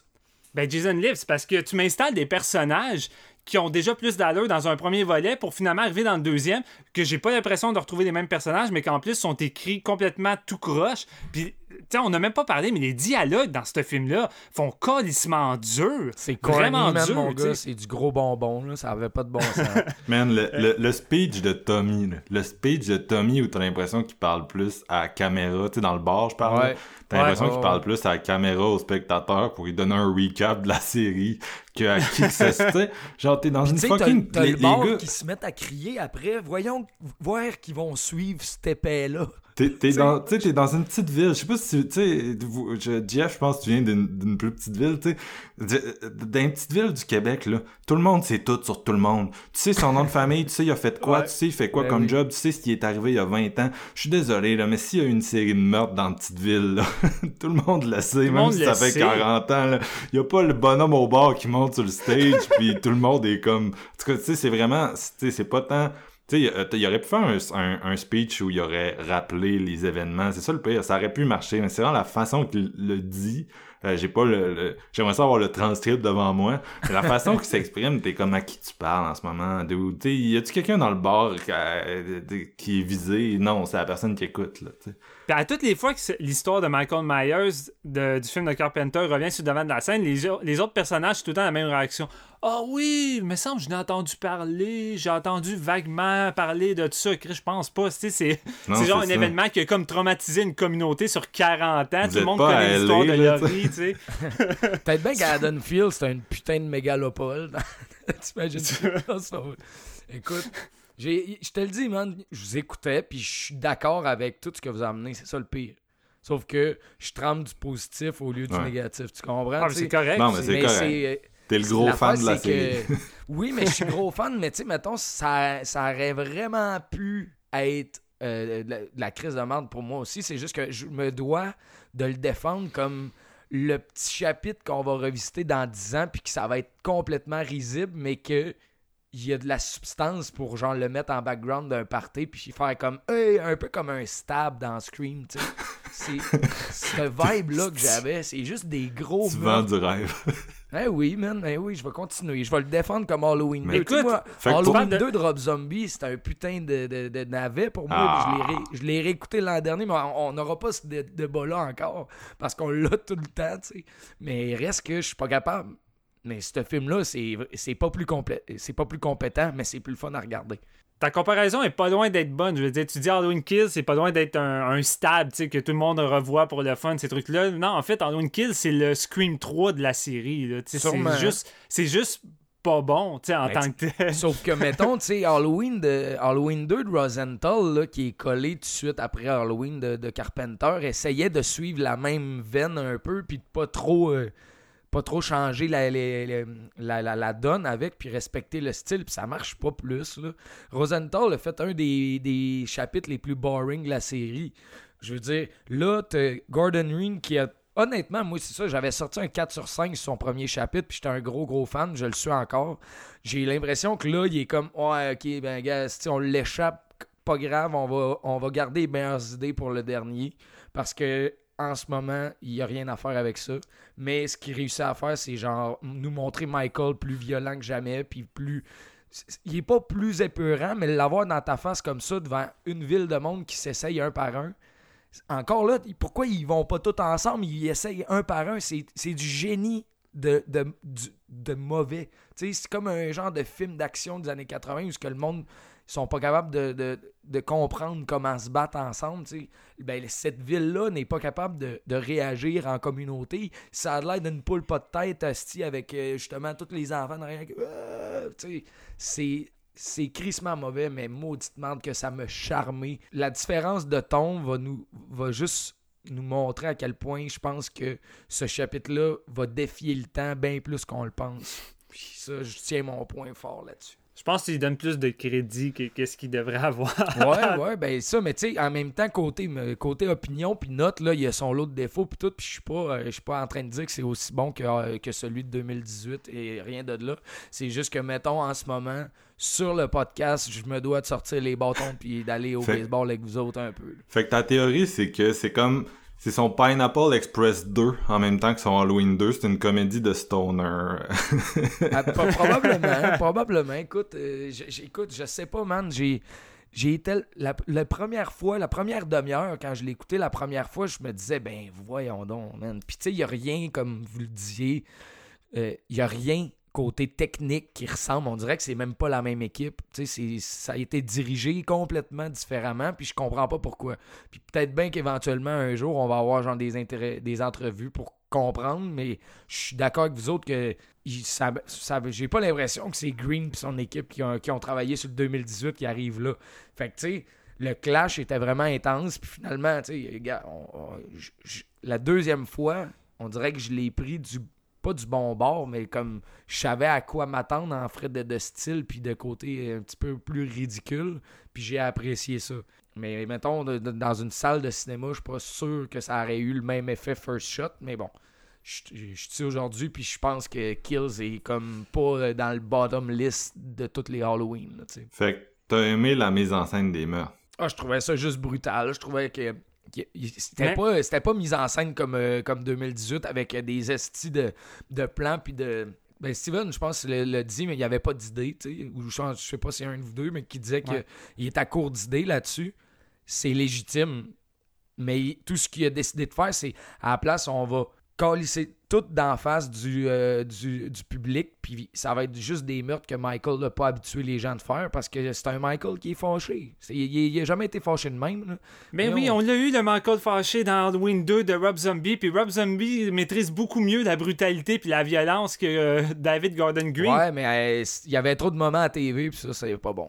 Il y avait trop de, de moments à télé. Quand non, mais quand il parle là, à aux news puis tout, puis que, hey, man, je suis pas capable, moi, de ce parti-là, mais tu sais, on va laisser Halloween 2 de tranquille. Là, on est Halloween 2 2.0. Écoute, moi, je peux pas comprendre que un réalisateur et son équipe euh, ont pas d'idées pour le film Pont, mais qui sont remplis d'idées pour un troisième film qui va sortir l'année prochaine. On s'entend, le laps de temps est loin Ouais. d'être éloigné. Enfin, je peux pas croire Mhm. que tu avais déjà une idée de préparer avec le premier film, puis un troisième, mais que le deuxième, tu étais dans le néant. Puis surtout que dans ton deuxième film, je veux bien croire que tu as gardé tes idées ou tes cartes pour ton troisième film, mais que t'es pas foutu de m'offrir une seule scène en termes de mise en scène ou d'idées qui puissent m'émoustiller ou qui me marquent comme ton film précédent, alors qu'ici, j'ai vu le film en fin de semaine, j'arrive pas à me rappeler d'une scène ou de quoi qui est marquant. Je me rappelle de la séquence des pompiers avec la maison, parce que comme Marc-Antoine le dit, c'est sans doute la séquence la plus mar- marquante d'un point de vue photographie, puis vraiment visuellement, ça, ça claque quand Michael sort de la maison. Mais la scène en elle-même de Michael qui massacre les pompiers, elle a rien de marquant, elle a rien de jouissif ou de fun. C'est expédié, c'est très mal monté. Puis c'est souvent ça le problème avec la plupart des meurtres de ce film-là, c'est que t'as pas le temps de t'incruster ou de savourer un meurtre ou que ça fasse l'effet que c'est supposé faire parce que c'est tellement rapide qu'au bout du compte, t'as même pas le temps de voir rien. Je veux dire, c'est. C'est très mal foutu tu sais, en termes de chaos. Tu sais, je sais pas si c'était ça l'idée, d'offrir un, un certain chaos euh, dans la mise en scène puis le montage lors des séquences de meurtre. Mais sur moi, ça marchait pas. Puis je trouvais que dans le film de Rob Zombie, le Halloween 2, là-dessus, ça fonctionne beaucoup mieux puis ça a Ouais. beaucoup plus d'impact. Ben c'est ça, il y a, il y a un effet Halloween 2, parce qu'Halloween 2 aussi, c'est un peu la façon dont Michael, au-delà de, de lui en lui-même, mais comme le mal qu'il représente, a comme perverti tout le monde autour de lui. tu sais. La- Ouais. L'affaire avec Halloween 2 de Rob Zombie, c'est que t'es même pas sûr si Michael est encore là. Il est peut-être mort pour vrai. On pourrait pousser cette Ouais. théorie-là à la fin de l'autre. Puis euh, tout ce qui reste, c'est son aura, tu sais, qui fuck Laurie, qui pourrait devenir un peu euh, c'est une tueuse à sa suite, un peu euh, style Halloween 4, puis t'as Loomis qui est genre rendu un esti fucké, tu sais, puis t'as tous ces personnages-là, mais t'en as, t'en as comme moins en même temps, ou en tout cas, tu vois quels personnages sont comme intéressants, puis tu vois lesquels sont juste des genres de victimes, euh, victimes, tandis que dans celui ici, euh, c'est parce qu'il y a, en tout cas, c'est c'est peut-être juste moi, là, mais il y a personne là-dedans, genre, que j'ai trouvé qu'il y avait un arc qui satisfaisant. C'est même Tommy, genre, ça m'a pas... euh, tu sais, genre, c'est ça, c'est censé être comme l'espèce d'âme de cette ville-là qui a vécu avec ça pendant 40 ans, mais j'y ai jamais cru. Je trouvais que c'était écrit vraiment boboche, puis je pense que la théorie de JF était peut-être bonne, là. Sérieux, je pense qu'ils ont poussé pour une trilogie qui avait pas lieu d'être. C'est parce que, comme vous l'aviez dit à la fin de Halloween 2018, là, moi, je pensais, que ça allait clore ça. Puis j'étais vraiment là, Alléluia, vous m'avez sorti un de bon Halloween, puis tout ça. Là, l'excitation est à son compte, tu me dis une trilogie, puis tout. Puis il y a ça qui sort, puis oui, c'est exactement le mess que vous décrivez. Mais si tu le prends pour ce que c'est, moi, je te, je te dis, ce film-là va avoir le statut d'Halloween Popcorn dans 10 ans, c'est sûr et certain. Puis ça se peut qu'il l'échappe complètement, puis que le 3 soit tellement un navet que ça soit oubliable, puis qu'il ait juste carré avec le 2018. Ça se pourrait. S'il revient avec de quoi de vraiment en tête, puis clore l'arc narratif de Laurie Strode, Ah. c'est exactement ça qu'il va essayer, parce que honnêtement, il n'y a plus. Il n'y a plus personne dans le village euh, sur qui se rattacher après Halloween Kills. Il porte bien son nom, ce petit film-là. Pourquoi tu l'appelles Halloween Kills? Michael, on va suivre Michael tuer du monde. Oui, techniquement, euh, mise en, euh, la façon que c'est mis en scène, tout, tout, tout ça. Écoute, ouais, c'est, c'est, c'est, c'en est risible. Mais c'était Halloween Kills. Qu'est-ce que t'as eu? Halloween Kills. C'est sûr que si Hands est aussi bon que celui de 2018, les gens vont pardonner, puis celui de le Kills va comme à, à, à force d'être comme en sandwich entre deux bons films, va être probablement revu à la hausse. C'est sûr. C'est ce que j'ai l'impression Il y a encore le mandat si de réussir à faire de quoi Ah avec ouais. Tu sais. C'est sûr. C'est ça. C'est, l'idée que j'ai, mettons, d'une trilogie après avoir vu les deux premiers chapitres. C'est que c'est. euh, il- Gordon Green est comme. Ah, il me semble, je serais pas. euh, je serais pas capable de faire de quoi de tête sur trois films. Fait qu'on va comme changer le ton pour essayer de clore ça d'une certaine façon à ce que les gens se souviennent de la fin et non que ça fasse vraiment un downgrade sur trois films. Ça- En tout cas, Sauf si. Hands, c'est un genre de Returns of the Skywalker, puis que c'est c'est tout de la merde, finalement. c'est ça. Esti. Ouais, mais en disant ça, ça voudrait dire qu'Halloween Kills et l'Empire Strike Back, puis Non, non. Non, Non, euh, non. Non, pas Return of the Jedi, Return of the Skywalker, c'est le nom du neuf, ça, non? Ah, ok, la dernière trilogie, ouais, ouais, ok. Ouais, ça s'appelle comment? C'est pas euh, Rise of Skywalker. Ouais, Rise Rise, of the excusez, Skywalker. excusez, je l'ai jamais vu, les gars. J'ai jamais vu le film. J'étais pas sûr si tu parlais justement de Return of the Jedi ou Rise. Ouais, ben c'est ça que je me disais aussi. Je me suis arrêté à Last Jedi, malheureusement. Ah, t'as pas vu le dernier, toi hein? Non, je l'ai jamais vu. Si, mon âme. Je refuse. Bon, il va détester ça. Je le, je le connais tellement, il va détester ça. Faut Ah, c'est pas- sûr, mais Chris, faut que tu le vois, man, mon gars. Il y a des, il y a des passes Ah, là-dedans oui. qui sont incroyables. Oublie ça, mon gars, c'est un choix voulu. C'est parce que Last Jedi, j'ai tellement aimé ça, puis je sais que Gigi va juste scraper tout qu'est-ce que Ryan a fait. Fait que je suis comme, oh fuck off, man. On va rester avec le bon souvenir du 8 qui finit sur un excellent plan qui veut tout dire pour Star Wars, puis euh, qui envoie chier Gigi, en gros. Là. Fait que là, après ça, Ouais. Gigi était fru, puis il a essayé de faire un genre de whatever qu'il a fait. Là, je sais pas ce qu'il a fait, les gars, je veux pas le savoir. J'ai même pas été lire les résumés sur Wikipédia. Hey, Euh. mais par rapport à Halloween Kills, là, mettons, je peux, euh, je peux dropper quelque chose. C'est- Sur le net, il y a quand même un peu de. Pas un buzz là-dessus, mais il y a quelques critiques qui mentionnent le fait que. Sais, euh, Michael serait rendu presque homophobe à cause qu'il tue le, le couple gay, mettons, dans la maison, des trucs de même. Sais, juste par rapport à ça, moi, je me dis, oui, ok, Michael, dans ce film-là, on a, ben, on a une semblante d'impression de communauté, comme vous l'avez dit, parce que je suis bien d'accord avec vous autres. Je veux dire, c'est pas une communauté qui est très, très profonde, mais Michael ne, juge pas, il tue tout le monde. Juste pour dire aux gens que si jamais ils se sentent offusqués que Michael décime un couple homosexuel, ben gars, il décime des vieux, il décime des ados, il décime des homos, il décime des, des hétéros. Michael, dans ce film-là, donne juste l'impression d'être le tueur en tabarnak. Moi, c'est- je, juste, Moi- je voulais amener ça de ce côté-ci. Là. Moi, c'est rare, mais j'ai j'ai pas d'opinion là-dessus. Je comprends même pas pourquoi Ben, il y a la controverse de ça. Ben, Non, ben, tu j'ai vu la controverse, puis j'avais pas d'opinion là-dessus parce que ça m'affecte pas dans le sens Ben que moi, tu sais, je. je- tu sais, j'écoutais le film puis je voyais juste Michael tuer tout le monde, ce qui inclut des personnes Ah noires, oui, des ça, personnes, des enfants, des vieillards, un couple homosexuel. Le couple homosexuel qui était peut-être les personnages secondaires non développés les plus sympathiques et le fun du film. Mhm. Fait que, tu sais, moi, ça m'insultait pas personnellement. C'est peut-être le seul, les seuls personnages que ça me faisait chier de voir mourir. Tout le reste, je m'en calissais, Ouais, en tant que ouais. tel. Mais. euh, C'était Non, ça, ça, tu pour pas- mentionner la, la- la- la polémique par rapport à ça, je suis comme, écoutez, là, à un moment donné, là, respirer par le nez, là, je veux dire, on, on est Mais- capable de dépicter une communauté comme large aujourd'hui, mais ça veut pas dire qu'ils vont tous rester en vie. en Mais c'est une vraie polémique ou c'est comme. Parce que des fois, avec Internet, il y a comme des fausses polémiques, je trouve. Ben, c'est- Ben, ça avait l'air d'un cas isolé. tu sais, C'est pas de quoi de pas, euh, généraliser que j'ai vu. moi, dans ma tête, s'il y a une polémique, ça veut dire qu'il y a un site sérieux qui a écrit là-dessus. Là. C'est pas genre que quelqu'un... Parce que j'ai vu, mettons, sur des groupes québécois, t'as un gars qui dit « C'est quoi votre opinion? » en copiant genre un, un channel YouTube à 5 views ou ben un tweet de quelqu'un. Je suis comme, regarde, si on est rendu à avoir des opinions, c'est des opinions des inconnus, on n'aura pas Non, fini. On va finir comme dans Halloween Kills, mon gars. Ben, on va se faire piquer au, vieux fuseau. Mais j'avais un take quand même là-dessus parce que je- c'était relativement récurrent dans les opinions puis tout que je lisais. J'étais Ouais. comme ah, peut-être que Ok. c'est ça, c'est c'est quand même pas géné... ben, ça- c'est pas au point d'être généralisé, mais quand même ça revenait. J'étais comme regarde, à un moment donné, euh, Halloween Kill, c'est ça le titre, il va tuer n'importe qui, je Non, pense. mais- là, en tout Parce qu'il tue 36 personnes, là, il décapite un enfant là-dedans. Ouais, c'est ça. Mm. Ouais, c'est c'est assez intense. Mais dans il y a bien du monde qui était à- dans le 2018 le plan avec le bébé qui était comme oh c'est rough. Non non, regarde dans le 2 il va, il va. Ouais. Moi, je, je, je- ouais, il aurait dû tuer le bébé. Trois ans après, il aurait Ouais. dû tuer Ouais, le on en- bébé. c'est ça qu'on discutait dans, dans l'épisode. Logiquement, The Shape a- aurait dû tuer le bébé.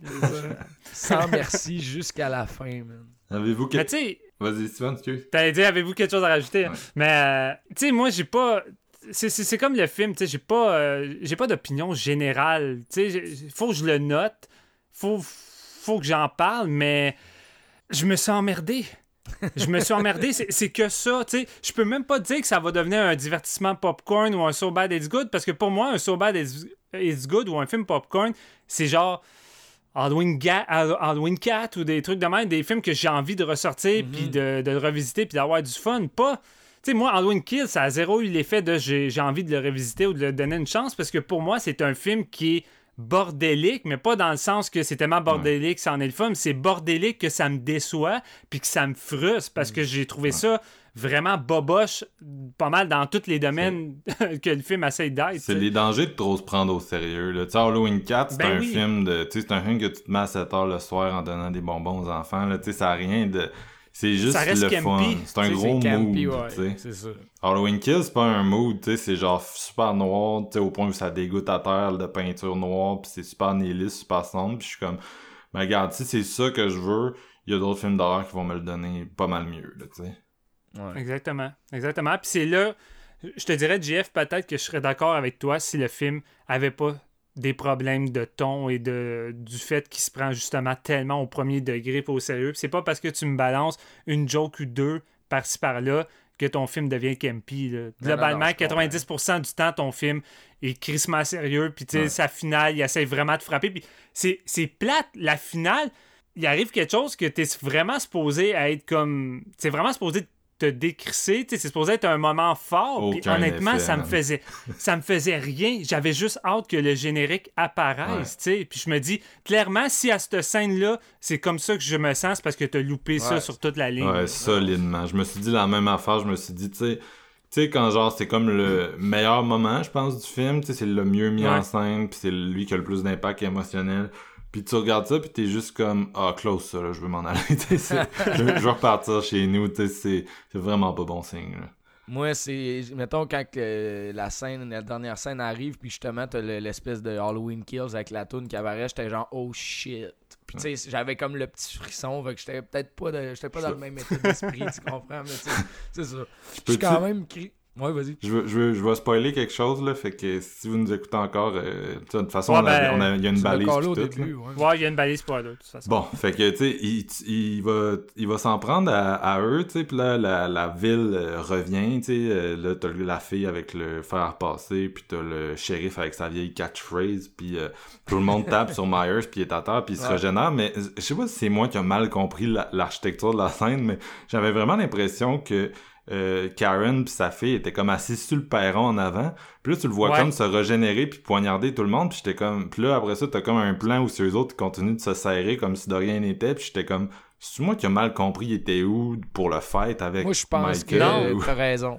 T'as raison, c'est, ça fonctionne complètement pas. C'est juste mal monté. Ouais. C'est- C'est c'est juste très mal monté. Puis tu sais, ça arrive à plusieurs reprises que te- tu suis des actions, mais que c'est alterné en même temps avec d'autres personnages ailleurs dans la ville. Mais c'est tellement confus qu'à un moment donné, tu sais plus si ça se déroule en même temps ou pas. Puis, euh, Parce que c'est quand même une crise de gros... Excuse-moi, Jeff, j'ai parlé par-dessus tout. Ouais. Mais non, il a pas de trouble. Je disais juste, la ville a de l'air grande des fois, comment ils te montrent ça. Puis je, ils partent tous du même endroit, mais on dirait qu'ils ont fait 100 km, man. Puis ils sont comme, Ah, ok, on est, on est dans le noir, Michael, il est où? Mais ça fait pas de sens. Tu sais, parlant, parlant d'idées qui que David euh, puis euh, ses confrères scénaristes balancent puis essayent s'en développer. À un moment donné, il y a un monologue à la fin que je commençais à grincer des dents parce que là, je savais pas c'est qu'il voulait aller avec ça. T'as un moment où que je sais plus c'est qui fait. C'est un des policiers, je pense, là, l'ancien policier qui fait un speech. Puis là, il commence à dire que Michael n'a jamais été intéressé à Laurie. Tu sais, Laurie a jamais été sa cible principale. Puis dans 2018, s'il retourne vers Laurie, c'est parce que son médecin l'a obligé puis l'a amené là. Sinon, somme toute, Michael serait jamais retourné voir Laurie pour l'attaquer. Tout ce que Michael veut, c'est retourner chez eux, devant la fenêtre, regarder à travers la fenêtre. Puis là, il dit ce que je pense qu'il regarde à travers la fenêtre, c'est personne, c'est son reflet. Parce que je me dis, quand dans de lui, je me demande à quoi qu'il pense, puis je me dis, peut-être qu'au fond de son cœur, puis là, je dis mot pour mot, parce que je l'ai vu en français, puis c'est ça qu'il dit. Je pense qu'au fond de son cœur, puis là, il vient pour finir la phrase, puis ça coupe. Puis là, on s'en va ailleurs, puis son monologue est coupé. Là, dans ma tête, j'étais comme, T'allais-tu me sortir qu'au fond de son cœur, il veut juste être normal comme tout le monde, puis que Michael, c'est un incompris, puis qu'il passe son temps à se regarder à travers la fenêtre? Je sais pas aussi qu'il s'en allait avec ça, mais Asti, que j'ai trouvé ce moment de monologue-là, crissement cringy, puis de, de mauvais goût. Je sais comme, où c'est que tu t'en vas avec ça? Là, pendant- va à pendant un- Halloween Ends avec ça. Ouais, c'est juste que pendant 1h40, tu montes une machine à tuer qui déchique tout le monde, qui prend la peine de rentrer 10 couteaux dans le dos d'un vieillard qui est, malade, décédé. ça. dans Malade, non. C'est une scène interminable que je me dis, OK, je m'en Ouais, calisse, on peut-tu passer à bon, d'autres choses? C'était- vraiment pas bon. Que là, tu me sens, tu me sens un monologue que Michael, tu sais, peut-être que c'est un incompris, puis peut-être que c'est juste quelqu'un qui a vraiment comme peut-être des problèmes psychologiques, qui voudrait juste être normal comme tout le monde. Fuck that, avec ta psychologie à deux scènes. Puis là, tu sais, je chiale, peut-être c'est pas ça, mais ton monologue est en train de préparer ça. Puis si ton Halloween end, c'est ça, qui était en train de me préparer un espèce de drama psychologique sur Myers, euh, Écoute, ça va être juste encore plus de la crise de merde que Halloween Kills. là.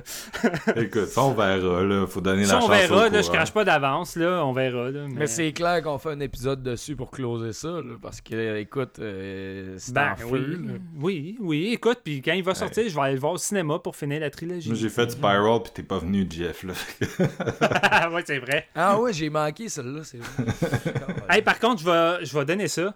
C'est peut-être l'aspect technique le mieux réussi du film, mais j'ai trouvé que la séquence en 1978, c'était le seul moment que, d'un point de vue photographie et, euh, et tout ça, je trouvais que c'était le plus léché et intéressant. Puis je pense que le meilleur, le meilleur moment, puis le moment qui m'a le plus bluffé, c'est l'apparition de, de Donald Pleasant, euh, Sam Loomis, Ouais. mais qui... Tu sais, au début, je me disais, aïe, aïe, le CGI, il était écœurant, tu sais, ça, de- ça devrait être comme ça. Tu sais, pourquoi dans Star Wars, quand Luke et Leia apparaissent, c'est pas aussi bluffant? C'est parce qu'il n'y a pas de CGI, tu sais. Dans le fond, j'ai vu un article cette Ben semaine oui. qui disait que c'était 100% un effet pratique avec un acteur qui a mis une prothèse de, de Donald Pleasance. Mais man, c'est vraiment c'est bluffant. bluffant, c'est écœurant. Fait que j'étais comme, aïe, aïe, c'est- vraiment génial. C'est juste dommage que ça soit dans un film que j'aime pas, mais c'était génial. C'était génial. Euh, ta note, Steven, c'est quoi après tout ça? J'ai vraiment envie de donner 1.5 sur 5. J'ai vraiment trouvé ça insultant puis pas bon. Puis je, je peux pas je peux pas l'enjoyer dans aucun sens. Je peux pas l'aimer comme un slasher pour avoir du fun avec ben des kills. Je peux pas l'aimer comme un bon drama. Je peux pas l'aimer comme une bonne suite. Je peux pas l'aimer comme je sais pas quoi. Je, je, je suis pas capable de l'aimer. je l'aime pas. C'est Fait que je... deux. Deux parce que j'ai vu payer cette année. mal ça. Toi, Jeff? Moi, j'ai. C'est dur. Yo, ce tu sonnes comme un des 4, toi, avec ton Bad It's Non, non, Good, non, là. j'ai donné 4 à, lui à, deux- à 2018, mais mettons, j'hésite entre le 3 et le 3.5. Puis ben franchement, là. Fait que, Ouais. gars, je coupe la poire en deux, 3.25. Oh, ouais, Écoute, ouais. euh, j'ai vraiment même. eu du plaisir. Je Ben, sais pas ce qui est arrivé, j'ai vraiment eu du plaisir, puis je sais pas, j'avais la... Je m'étais mis le cerveau à off, j'écoutais Halloween Kills, Non, mais, euh, c'est le fun d'avoir quelqu'un pour le défendre, c'est juste que tu sais, tu le défends avec du so bad it's good. Fait que tu sais, c'est comme Ben une, oui, comme une j'arrive avec des ballons semi-défense. J'arrive Ouais. avec des. Mais Qu'est-ce que tu veux? Je pouvais pas, euh, je pouvais pas dire que euh, tout ce que tous les éléments que vous apportez, je pouvais pas dire que c'était de la merde parce que je le pense. Écoute, je savais pas trop comment le défendre. J'ai essayé du mieux que je pouvais. là. Moi, euh, c'est un... j'hésite entre le, j'hésite entre le 2 et le 1.5, puis je pense que je vais y aller avec le 1.5 parce que j'en parle puis je suis incapable de trouver une seule qualité, comme je disais tout à l'heure, fait que c'est pas un 2. C'est pas un 2, il y a rien, il y a rien là-dedans que j'ai que j'ai apprécié, tu sais. Puis euh, le Halloween Ends, j'ai déjà Halloween Kills, j'étais pas vraiment intéressé, tu sais quand on a annoncé qu'il le reportait d'un an, moi c'était comme bah regarde, on se voit dans un an, tu sais. Mais Halloween Ends, oh boy, là genre je suis littéralement à reculons un peu comme avec euh, Spiral, mais finalement Spiral, euh, Spiral, moi c'est mon Halloween Kill cette année. j'ai, eu, beau- Oui, c'est beaucoup plus le Halloween Kills euh, que, que Halloween Kills. j'ai eu beaucoup de fun à en rire, même si ça marche aucunement au premier degré. Fait Ah, écoute, je, je te suis, Marc. Euh, 1.5 Halloween Kills, puis j'avais donné, je pense, 2 à Spiral parce que j'ai eu crissement. Ou 2.5. En tout cas, je me rappelle plus, mais j'avais eu bien du fun avec, euh, avec Spiral. Fait que euh, je donne 1.5. Si je suis pas capable de, je suis pas capable de trouver des, des qualités non plus, à part, comme je disais, les maquillages de Loomis ou quelques cossins par-ci par-là, mais je, je veux pas le revoir, ce film-là. J'ai vraiment pas envie de le revoir. Puis je sais, mais qu'Halloween Ends sorte, je vais sûrement vouloir me retaper les deux premiers pour suivre la, la parade, mais ah, je vais peut-être le skipper. J'ai pas envie de le Oh. revisiter. il y, a, il y a beaucoup de monde qui disent, tu sais, qui appellent un peu à la mauvaise foi de, des, des haters, entre guillemets, en ligne. Entre autres, il y a un, un tweet qui est rendu viral de d'une auteure sur l'horreur, tu sais, de pas Ouais. pas une auteure de roman, mais une auteure d'article, euh, qui dit genre, euh, tu sais, no way que le monde chie sur Halloween Kills quand ils mettent 30$ sur du Vinegar Syndrome. Mais tu sais, à un moment donné, c'est parce que. Euh, on a le droit de pas aimer ça. Tu sais, c'est- pas une question que. Tu à un moment donné, on compare pas non plus les affaires à la production value puis la qualité de l'écriture. Tu sais, c'est pas ça. Halloween Kills, euh, oui, c'est plus compétent que du, que du Vinegar, mais j'ai-tu vraiment besoin d'expliquer pourquoi euh, un, film incompétent peut me divertir plus qu'un film de studio raté, qui semble super opportuniste puis qui veut juste mon 12 piastres puis qui, qui, qui est de la merde? Tu sais. Il y, a une, il y a une méchante différence entre un film de 20 millions de budget, qui est un pont d'une trilogie, une des trilogies, puis une des figures les plus populaires du cinéma d'horreur, que l'équipe, le réalisateur, les scénaristes, semblent avoir aucune fucking idée, que je me demande, en fait, je me demande même s'ils ont eu du plaisir, à le tourner à ce point-là, tellement qu'on dirait qu'ils semblent pas inspirés, face à un petit film pas de budget, que le gars va tourner ça soit avec des amis, de la famille, ou juste du monde de la même ville, dans le seul but de faire un film, le fun, de tourner, le plaisir, le but premier de divertir, d'avoir de quoi de le fun, qui, oui, c'est incompétent, mais que ça en est... Ça en est le fun pour différentes raisons qui sont pas similaires. Je sais pas, moi j'ai bien de la misère à, à voir pourquoi j'aurais pas le droit de payer 30$ ou de donner une meilleure note à un film distribué par Vinegar qui est peut-être plus, plus incompétent. J'ai de la misère à le dire. Je veux dire, Halloween Kills, il est vraiment incompétent ça. d'un point de vue technique. Fait que comment tu peux juger que l'autre film de Vinegar est trop compétent pour pouvoir avoir une meilleure note ou quoi que ce soit face à Halloween Kills? Je comprends pas. Puis les gars, vous parlez, tu sais, Steven, tu dis qu'ils ont pas eu, ils ont pas eu l'air d'avoir eu de fun à le faire. Jeff, tu dis qu'ils ont l'air d'avoir cherché quoi mettre dans un, un, un deuxième film en attendant le 3. Je vous rappelle, les gars, on l'a pas dit, David Gordon Green a signé pour réaliser trois suites à The Exorcist avec Blumhouse, c'est ça qu'il fait après Halloween Ends. Hein? Je braille. Tu savais pas, JF? Non, je savais pas ça. T'as manqué ça? Ben- Il va faire une suite directe à Exorcist de Fritkin, puis une suite à la Ouais. suite, puis une suite à la Mais c'est suite. pas le. C'est pas. Ça n'a pas rapport avec le remake qui sort éventuellement bientôt, là. Ben, c'est ça. Il n'y a pas de remake. Il y a pas de remake, c'est une suite directe comme euh, Halloween 2018. Là. Ouais. Fait que dans le fond, le premier, le premier exorciste de Green, ça va s'appeler Exorcist. Le deuxième, ça va s'appeler Exorcist Kills. Puis le troisième, ça va s'appeler Exorcist End. Non. Mais moi, je j'étais niaise, quand là, même hype au nouveau. euh, mais je, je pensais pas. j'ai- gros, J'avais j'avais complètement oublié que c'était Green qui était sur le projet. On- Ouais, écoute. C'est vraiment pas mon auteur d'horreur des, euh, des dada, là.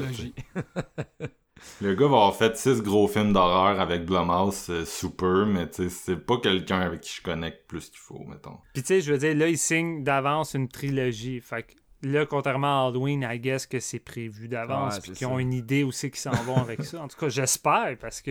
Peut-être, mon gars. La communauté de- du premier exorciste. c'est- Il va nous sortir la, ouais, la communauté qu'on n'a jamais vue dans le premier. Tu bien ça. Fait que, fait que c'est ça. Euh, je pense que sur ce, on va passer à l'autre film au programme aujourd'hui. Euh, Puis euh, Michael est sorti des flammes. Il y a beaucoup de flammes aussi dans Titan. Je pense que c'est le thème du jour. Et, euh, et c'est ça. J'ai vraiment hâte d'en parler parce que contrairement à Halloween Kills, j'ai eu beaucoup de bons feelings ici.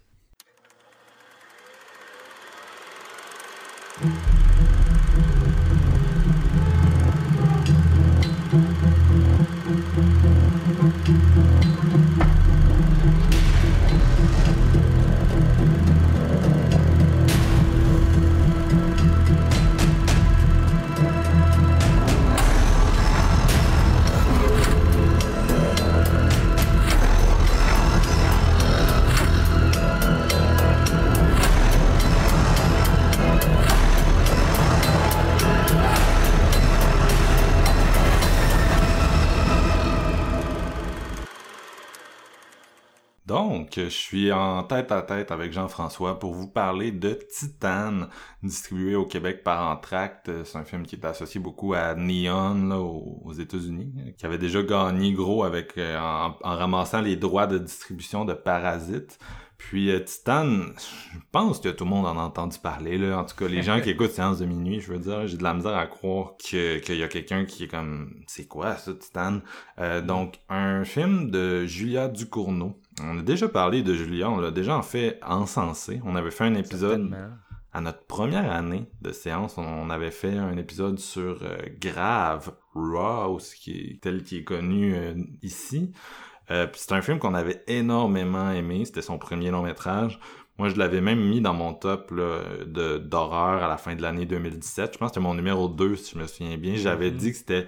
euh, pour moi, c'était pratiquement le premier film d'horreur le plus impressionnant depuis je sais pas quand. Là. Tu sais, c'est euh, l'impression d'arriver devant une réalisatrice euh, pleinement formé, en contrôle de ses moyens, de son ton. Ça m'avait vraiment mis à terre, même si euh, c'est ça, Raw, ça rappelait quand même d'autres trucs. Là. Tu sais, moi, été un grand fan de Ginger Snaps. Ça me rappelait Ginger Snaps, tu sais, dans sa, dans, dans certains euh, éléments du scénario.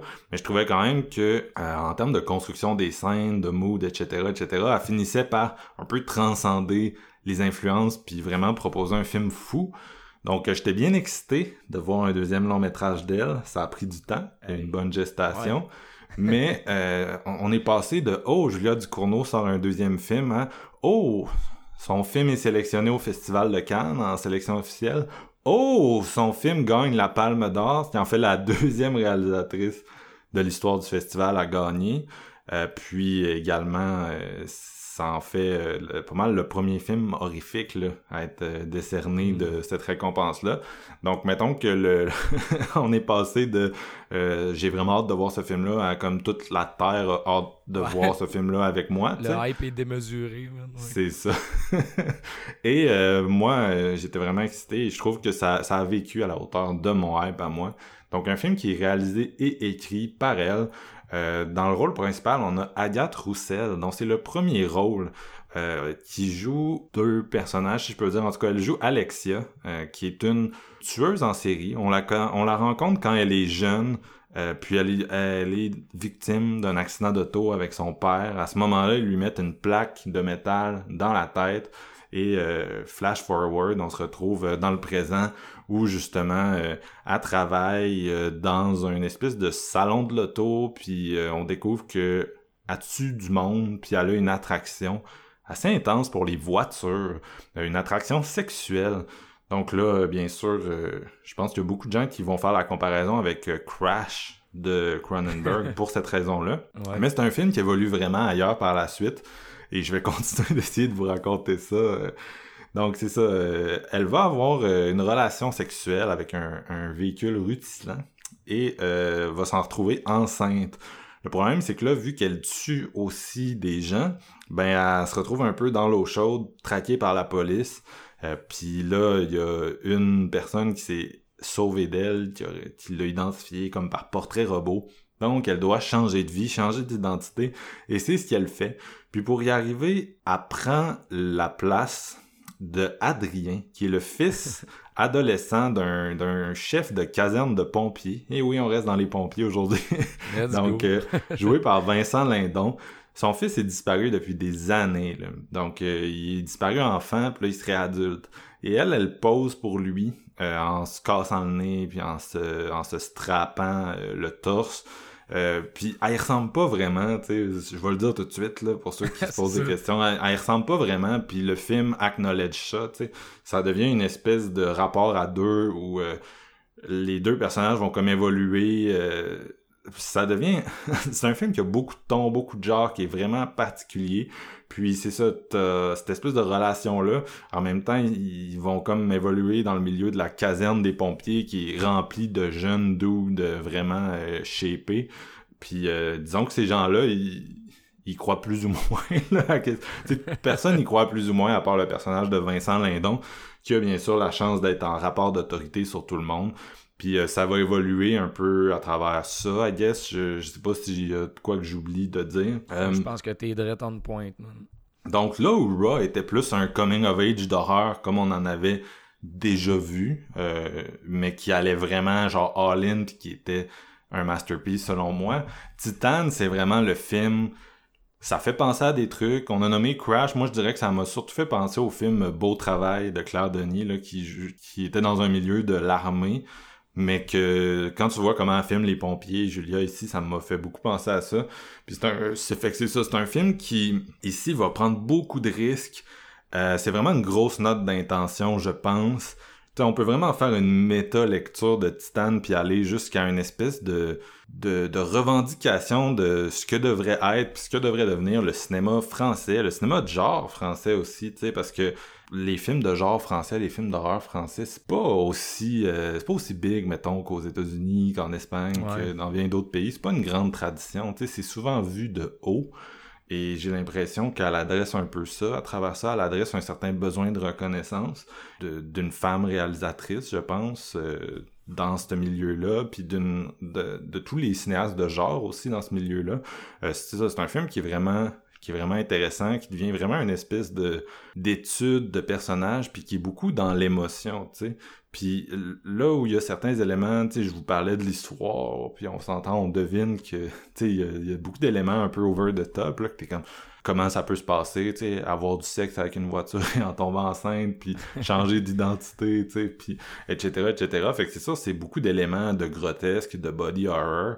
Tu sais, ça devient plus des espèces de métaphores euh, euh, révulsantes, parce que on s'entend, on, on le classe comme un film d'horreur, mais un peu comme Raw, c'est définitivement dans son gore, là, que ça s'inscrit dans l'horreur, dans son rapport à la monstruosité, puis toute la violence graphique. Mais tu sais, c'est pas un film qui veut te faire peur nécessairement, c'est plus un film qui utilise cette esthétique-là pour faire un peu qu'est-ce que les, les films coréens font, c'est-à-dire un film qui cha- change de ton à chaque scène, à chaque plan, des fois, euh, pour raconter une histoire vraiment hors norme, puis... euh, je trouve qu'elle a vraiment accompli ça. Moi, c'est un film qui m'a vraiment touché tout en étant drôle, tout en ayant une coupe de scènes euh, de, de bien trash, bien dégueulasse. Il y a une couple de fois que j'ai détourné ma tête de l'écran, tu sais, parce que au Ouais. cinéma, je trouvais ça vraiment intense, ce genre de de moment-là. Puis tu sais, euh, le, le, son euh, directeur photo, Ruben, Ruben Impens, fait vraiment une bonne job.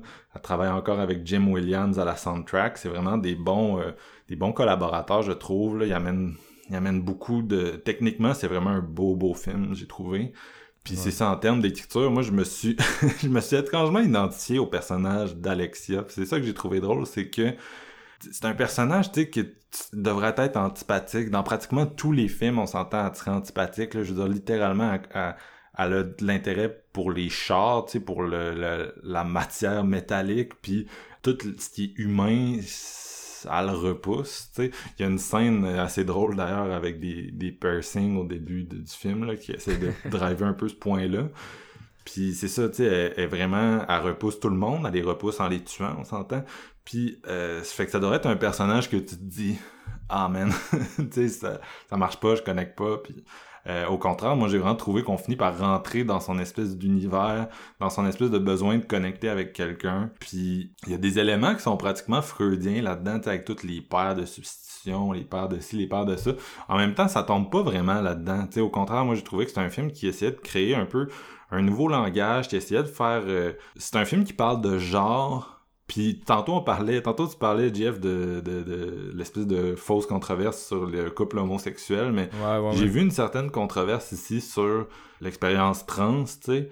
Puis je me dis, j'ai pas l'impression que ce personnage-là est trans, puis j'ai pas l'impression que c'est un film qui porte sur la transsexualité. C'est peut-être moi qui l'interprète mal parce que on s'entend, c'est pas ma vie, là. Puis je connais personne proche de moi qui est trans, mais j'avais pas cette impression-là. Tu sais, au contraire, j'avais l'impression que c'était juste un personnage euh, qui essayait de rentrer dans une sphère masculine, puis tu sais, on s'entend, c'est purement pragmatique. Là. Elle a pas le désir de devenir un homme, elle devient un homme pour se sauver de la police. Par nécessité. C'est ça, c'est par nécessité qu'elle a besoin de poser, puis ça devient une espèce de d'univers de performance où elle performe, puis elle performe avec Vincent Lindon qui performe Ouais. aussi, puis en tout cas, tu sais, c'est- c'est beaucoup... On s'entend, ça revient à, à beaucoup de choses qui se disent sur le genre dans les dernières années, justement, que c'est performatif, que c'est pas nécessairement qui on est profondément, mais que c'est plus la société qui nous façonne tel quel. Je sais que tout le monde a des opinions là-dessus présentement. S'il y a même un sujet Ouais, que tout le monde a son opinion, c'est ça. Puis moi, j'ai trouvé qu'elle l'abordait elle l'abordait vraiment bien, tu sais, elle, elle- elle faisait vraiment sauter ça, puis d'une façon qui devient étrangement sweet, tu sais, au fil du temps.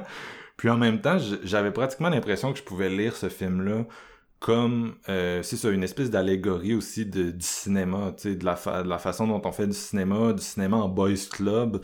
Puis Vincent Lindon, pour moi, c'est pas un choix euh, anodin comme espèce de part de substitution. Tu sais, c'est quelqu'un, c'est un des, un des gros acteurs, là. Tu sais, je veux dire, à moins que ça ait été Gérard Depardieu, t'as pas beaucoup d'acteurs plus gros que lui, Ouais. tu sais. Ou genre Jean Dujardin, mais ça aurait été fucké dans un film de même. Sais, son premier père, c'est Bertrand Bonello, là, qui est le réalisateur de Zombie Child, Nocturama, on a déjà parlé de lui plusieurs Mhm. fois. Fait que, tu sais, il y a vraiment, je pense, une relation aussi à, à l'art, au cinéma de genre, au cinéma, tu sais, qui me ramène un peu au portrait de la jeune fille en feu. Je trouve que ça fait étrangement un... Ça pourrait étrangement être un double feature le fun dans Ça certains dans certaines de ces thématiques. Puis euh, Vincent Lindon est vraiment bon là-dedans, il se met quand même en danger, puis euh, tu le vois tout nu à s'injecter des stéroïdes dans le cul, c'est quand même... euh, c'est vraiment le fun, tu sais, parce que son corps devient une espèce de matière à filmer, puis euh, ça, ça rappelle un peu... en tout cas, ça s'inscrit dans, le- dans le body horror, tu sais, puis c'est vraiment intense, mais c'est... Pour moi, il il peut pas voler le show d'Agathe Roussel là-dedans que autant dans son autant quand joue Alexia que quand joue Adrien que quand joue un peu à la frontière des deux t'es vraiment hypnotisé. Elle, elle est solide Elle elle transcende porte l'écran. toutes ces scènes là des scènes que je vous rappelle avec des tons bizarres qui devraient pas tout le temps marcher. Il y a des trucs là-dedans qui pourraient facilement s'effondrer. Euh, tu on vient de parler d'un film qui a des séquences qui ont dit ah ça marche pas euh, comme ça voudrait marcher euh, Ouais. ben ici c'est ça c'est ça aussi. Ça ça a été un risque aussi mais crème apporte ça puis toutes les scènes tu sais il y a une scène où genre il chante la Macarena en ressuscitant un, un gars qui a fait une overdose tu sais dans un petit appart un peu miteux tu sais c'est des des scènes c'est des scènes qui sont toutes vraiment bonnes, euh, qui fonctionnent, mais que t'es comme tout le temps, wow, ça c'est du talent de réalisation, c'est du talent d'interprétation, d'avoir réussi à trouver vraiment la bonne façon de raconter cette histoire-là qui, moi, m'a beaucoup touché. Puis euh, un film d'horreur qui te touche, mais tu sais, d'une façon aussi, je trouve, précise, personnelle, plus a été un esti de gros mood, euh, ça, ça m'arrive pas tant souvent, fait que j'ai été vraiment impressionné par qu'est-ce que j'ai eu, tu sais, puis ça l'a... Je sais pas, la façon que ça présente euh, le- le- l'espèce de figure du monstre, entre guillemets, ça a un côté très old school, j'ai trouvé. Ouais. Ça aussi, ça m'a, ça m'a bien intéressé. Toi, Jeff, euh, tu, tu l'as vu hier, on va préciser. Fait Ouais, c'est ça, c'est très très récent, mais c'est. euh, je suis marqué au fer chaud, tu sais, comme je pourrais dire. J'aime vraiment beaucoup, euh, j'aime beaucoup te- ton analyse, c'est super intéressant. Là où, mettons, Grave de Ducournau a- a- allait du coming of age, qui est un, un, un profil viscéral, puis très très animal, j'ai vraiment l'impression qu'ici, puis je- tu t'en as parlé, mais le côté un petit peu plus humain, justement, la, la- recherche de, de- certaines émotions puis de certains sentiments, le fait que d'emblée, euh, l'intro du film te montre à quel point ça- la relation avec son père est pratiquement inexistante, si on veut. Le, le- le- personnage d'Alexia, tu sais, même euh, dans la scène d'intro où ce qui arrive, l'accident, tout ça, ça, te montre quand même très bien qu'il y, a- un manque de ce côté-là. Puis où ce que le film va t'am- va t'amener avec ce scénario-là. Tu avais besoin des ruptures de ton dont tu mentionnes de scène en scène pour expliquer un, scénario comme ça. Mais si tu l'avais fait d'un ton uniforme, je pense pas que ça aurait fonctionné. Fait que c'est là où ce que ça l'ose euh, patauger d'un bord puis de l'autre, mais en restant vraiment en contrôle de ses moyens. Je trouve vraiment ça, euh, c'est puissant. Puis on le savait déjà après Grave que Ducournau avait énormément de talent. Puis il y a certains, euh, tu sais, comme mettons juste le fait que son équipe derrière, derrière la caméra revienne aussi, t'as as quand même sa patte de réalisatrice qui est très, très, très là. Euh, t'as Garance Marillier, en- entre autres, qui, est- qui était le personnage principal Ouais. de Grave, qui revient dans un supporting role ici, qui est vraiment est très bonne encore une fois ici, puis qu'elle soutient bien le- une bonne partie de, de- de- de l'intro de l'histoire. Qui, qui, qui- je trouve ça. Honnêtement, man, c'est whack en crise comme scénario, man. Si tu le prends sur le premier degré, mais où ce qu'elle va t'amener justement avec le, côté plus métaphore pour t'expliquer certains trucs euh, plus humains, comme je voulais le dire, euh, c'est du génie. Ça relève du génie parce que justement, on parle, mettons, de. Le, le pace, là, c'est vraiment la, fille qui a du sexe avec une voiture, tu je veux dire, rendu là, est-ce que ça tient debout? Moi, c'est drôle parce que, tu t'as mentionné Crash, je veux dire, euh, le lien est inévitable, mais je l'ai vu il y a trois semaines, Crash, pour la première fois, sur Criterion, puis oui, j'ai fait le lien, mais c'est tellement euh, plus Cronenberg que, que Crash, à la limite, le- où ça s'en va avec son body horror, puis tout ça, ce que ça l'amène à l'histoire, c'est pas juste pour le shock value, tu sais. Oui, je veux dire, t'as de la, de la violence crue qui est typique quand même du cinéma de genre euh, français, tu sais, puis je pense que ça, pas que ça respecte, mais que ça ça veut montrer que c'est encore aussi puissant qu'il y a, qu'il y a quelques années. tu sais. Je veux Ouais. dire, ça peut même l'amener ailleurs, si on veut. Ça a un, point à apporter dans l'histoire et non juste pour euh, montrer justement cette violence-là, parce que de base, tu peux faire en sorte que ce scénario-là soit pas aussi violent qu'il l'est, mais c'est dans ses thématiques, je pense que ça fait le plus mal et non juste dans sa violence graphique à l'écran, tu sais. Euh, fait que non, c'est vraiment intéressant. Puis il y a un autre truc qui revient quelquefois dans, ben, dans Ducournau, t'en as mentionné un, mais les, euh, euh, dans, dans Titan, je veux dire, mais Ducournau aime les scènes musicales. Puis pour essayer de montrer quelque chose, une émotion à son personnage principal, ça arrivait dans Grave, ça arrive encore ici quelquefois. Puis c'est vraiment des, des belles scènes puissantes euh, qui sont filmées, je veux dire, sa mise en scène est parfaite, là, euh, je trouve que c'est quelque chose qui va aller d'emblée avec sa, son style de réalisation. J'ai l'impression que ça va faire partie de son cinéma au fil des métrages qu'elle va pouvoir nous offrir parce que c'est quelque chose qui, qui est capable de relier euh, bon, euh, autant, mettons, on, on parle, moi, je pense à la, scène de, de dans Grave où que, justement, elle va danser sur un beat de hip-hop, devant le miroir, puis elle va comme, on, on dirait qu'elle va embrasser sa transformation comme cannibale, si on veut.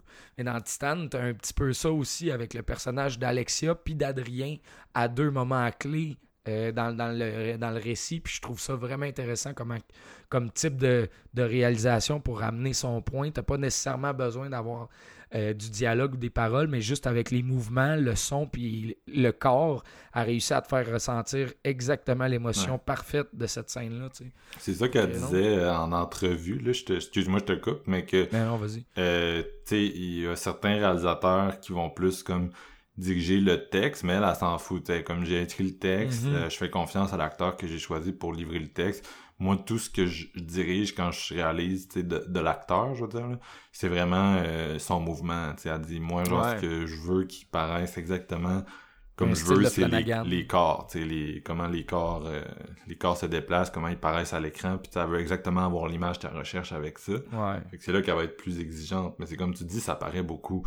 Euh, le- la corporalité, le- la place du corps dans sa mise en scène, ben c'est super important. C'est un premier plan. C'est ça. C'est c'est C'est ça. ça, qu'elle veut montrer, tu sais, mettons, justement, euh, ben, juste euh, le, le- le style un peu aussi, de la plaque, puis tout, puis la cicatrice du personnage, je veux dire, elle revient beaucoup, beaucoup à ça, à te montrer, justement, le mal qui a été fait au corps pour faire passer, justement, un message qui est vraiment plus sur l'émotion que juste te montrer euh, une image pour te dégoûter. À l'inverse, elle essaye justement de faire avancer son, récit avec des images qui nous gonflent d'émotions à la base. Puis ça, je trouve ça très fort parce que ça aurait pu, comme tu le disais, ça aurait pu tomber plus d'une fois là-dedans. Mais je pense que nos acteurs ont embrassé pleinement le scénario puis ont compris aussi qu'elle voulait aller avec ça, tu. Parce que je veux dire, euh, moi, moi, Titan, je vous le dis, c'est l'affaire la, la, la plus wack que j'ai vue cette année. Il y a, rien qui va comme topper ça en frais de ça, ça te retire le tapis sous les pieds plusieurs fois puis tu te dis Non, ok, ok, tout le temps, c'est vraiment ça. Non, c'est ça. C'est juste, c'est un peu moins. euh, je pense que les gens s'attendent à plus de violence que, que ça là. Ouais. Mais en termes, c'est ça, c'est- whack, mais tu sais, c'est whack différent. La, ouais, c'est la- ça, ça ressemble à rien, man. Ça ressemble à rien. La violence c'est- est beaucoup dans le, dans le premier tiers. là, tu. La violence représente, euh, ben, tu t'as une dualité, justement, Alexia, Adrien, ce- t'as- un personnage qui est violent, puis t'as un autre qui recherche quelque chose, puis c'est, c'est, ah, c'est que maîtrisé quand même, justement, le fait, il y a une rupture, mais qui il se fait tellement, c'est smooth, la rupture qui va, qui, qui va se créer pour le spectateur, mais mettons, sur papier, c'est de quoi qui est hyper transcendant, c'est juste que là, mettons, comment qu'elle a réussi à, à nous le démontrer, puis à nous, à nous faire flow dans l'histoire, comme Ouais. si c'était rien, mais quand tu y penses, c'est vraiment hyper gros, là, c'est... Je trouve, sais, c'est des, c'est des, c'est un bon scénario, mais tu sais, je trouve que c'est vraiment des, un film d'image, tu sais, c'est pour ça que c'est difficile, Ouais. tu sais, c'est, c'est le genre de, de film que tu te dis, t'aurais tout le temps besoin de YouTube pour parler de cinéma, mais celui-là en particulier, tu sais, tu te dis, ok, ça, ouais. serait pas mauvais d'avoir comme un petit support visuel pour en parler, tu sais, parce qu'il y a tellement d'éléments, il y a tellement, je trouve, des images fortes constamment dans ce film-là, tu sais, Mhm. pratiquement chaque scène, c'est le genre de film que j'ai pas trouvé qu'il y avait aucune scène de gâché. Au contraire, j'ai trouvé Non, que tout. la progression du personnage était. Il y avait de la progression dans chaque scène, elle nous la présentait, puis elle la faisait.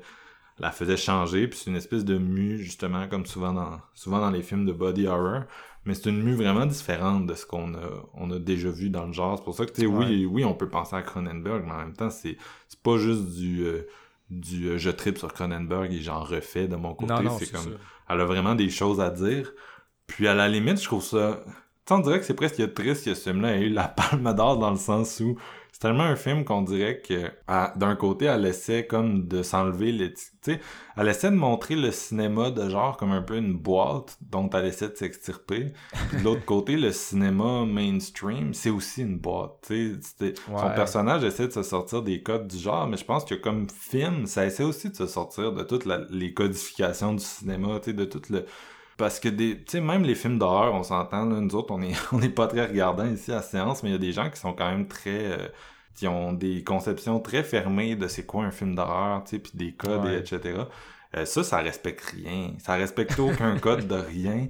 Puis, non, c'est ça. je veux pas dire c'est quoi la fin, mais tu sais, la fin pour moi est assez claire là-dedans, de genre, tu sais, euh, on, on invite, on invite de nouvelles formes de cinéma, tu sais, puis euh, pour moi, tu sais, on parle de nouveau cinéma, entre guillemets, là, pour ce que ça vaut comme expression, mais euh, ça, ça en est en esti, là, dans le sens que t'as Ouais. jamais rien vu de tel. T'aurais-tu l'impression que, mettons, euh, le, le fait que ça veuille se sortir des codes puis tout ça, mais qu'à cause, mettons, de la palme, la palme d'or puis de l'espèce de réception puis de la vue que le film a eu, c'est que tu le prends d'une boîte puis Ouais. tu vas le remettre dans un autre tout de suite, dans le fond. Non, ben c'est que- ça. C'est ça, c'est pour ça que je trouve ça ironique, c'est parce que c'est un film qui a un certain désir de, de, de subversion, I guess, puis tu sais, D'innover. On s'entend, c'est clairement un hasard, là, le fait que ça a eu la palme d'or. C'est un film qui a clairement mis beaucoup de monde en tabarnak, sauf que cette année, dans le jury, t'avais plus de femmes que d'hommes.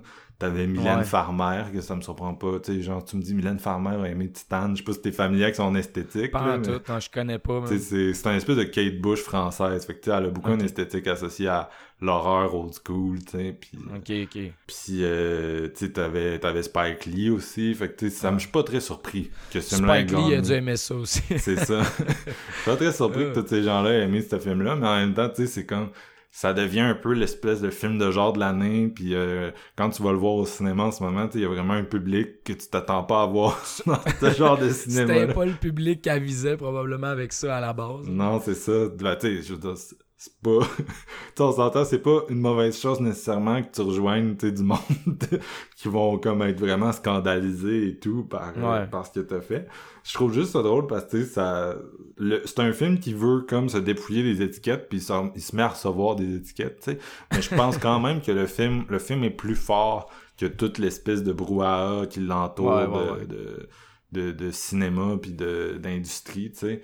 Surtout que c'est un film qui, on s'entend, qui a été fait à la dure, là. C'était pas un, c'est pas un, un, Halloween Kills, justement, qui est un film de système dans le but de faire plus d'argent que t'en as mis dans ma chaîne, tu sais. C'est vraiment, Ouais, non, c'est ça. c'est vraiment un truc qui s'est monté à, à- sur- avec, ça a pris du temps à monter le budget, je pense que c'est quelques millions, me trompes-tu? Puis c'est ça, ça a été fait à la dure, puis tu le sens, puis j'ai l'impression que le message va, le message va finir par primer, là, mais en tout cas, c'est, Ouais, certainement.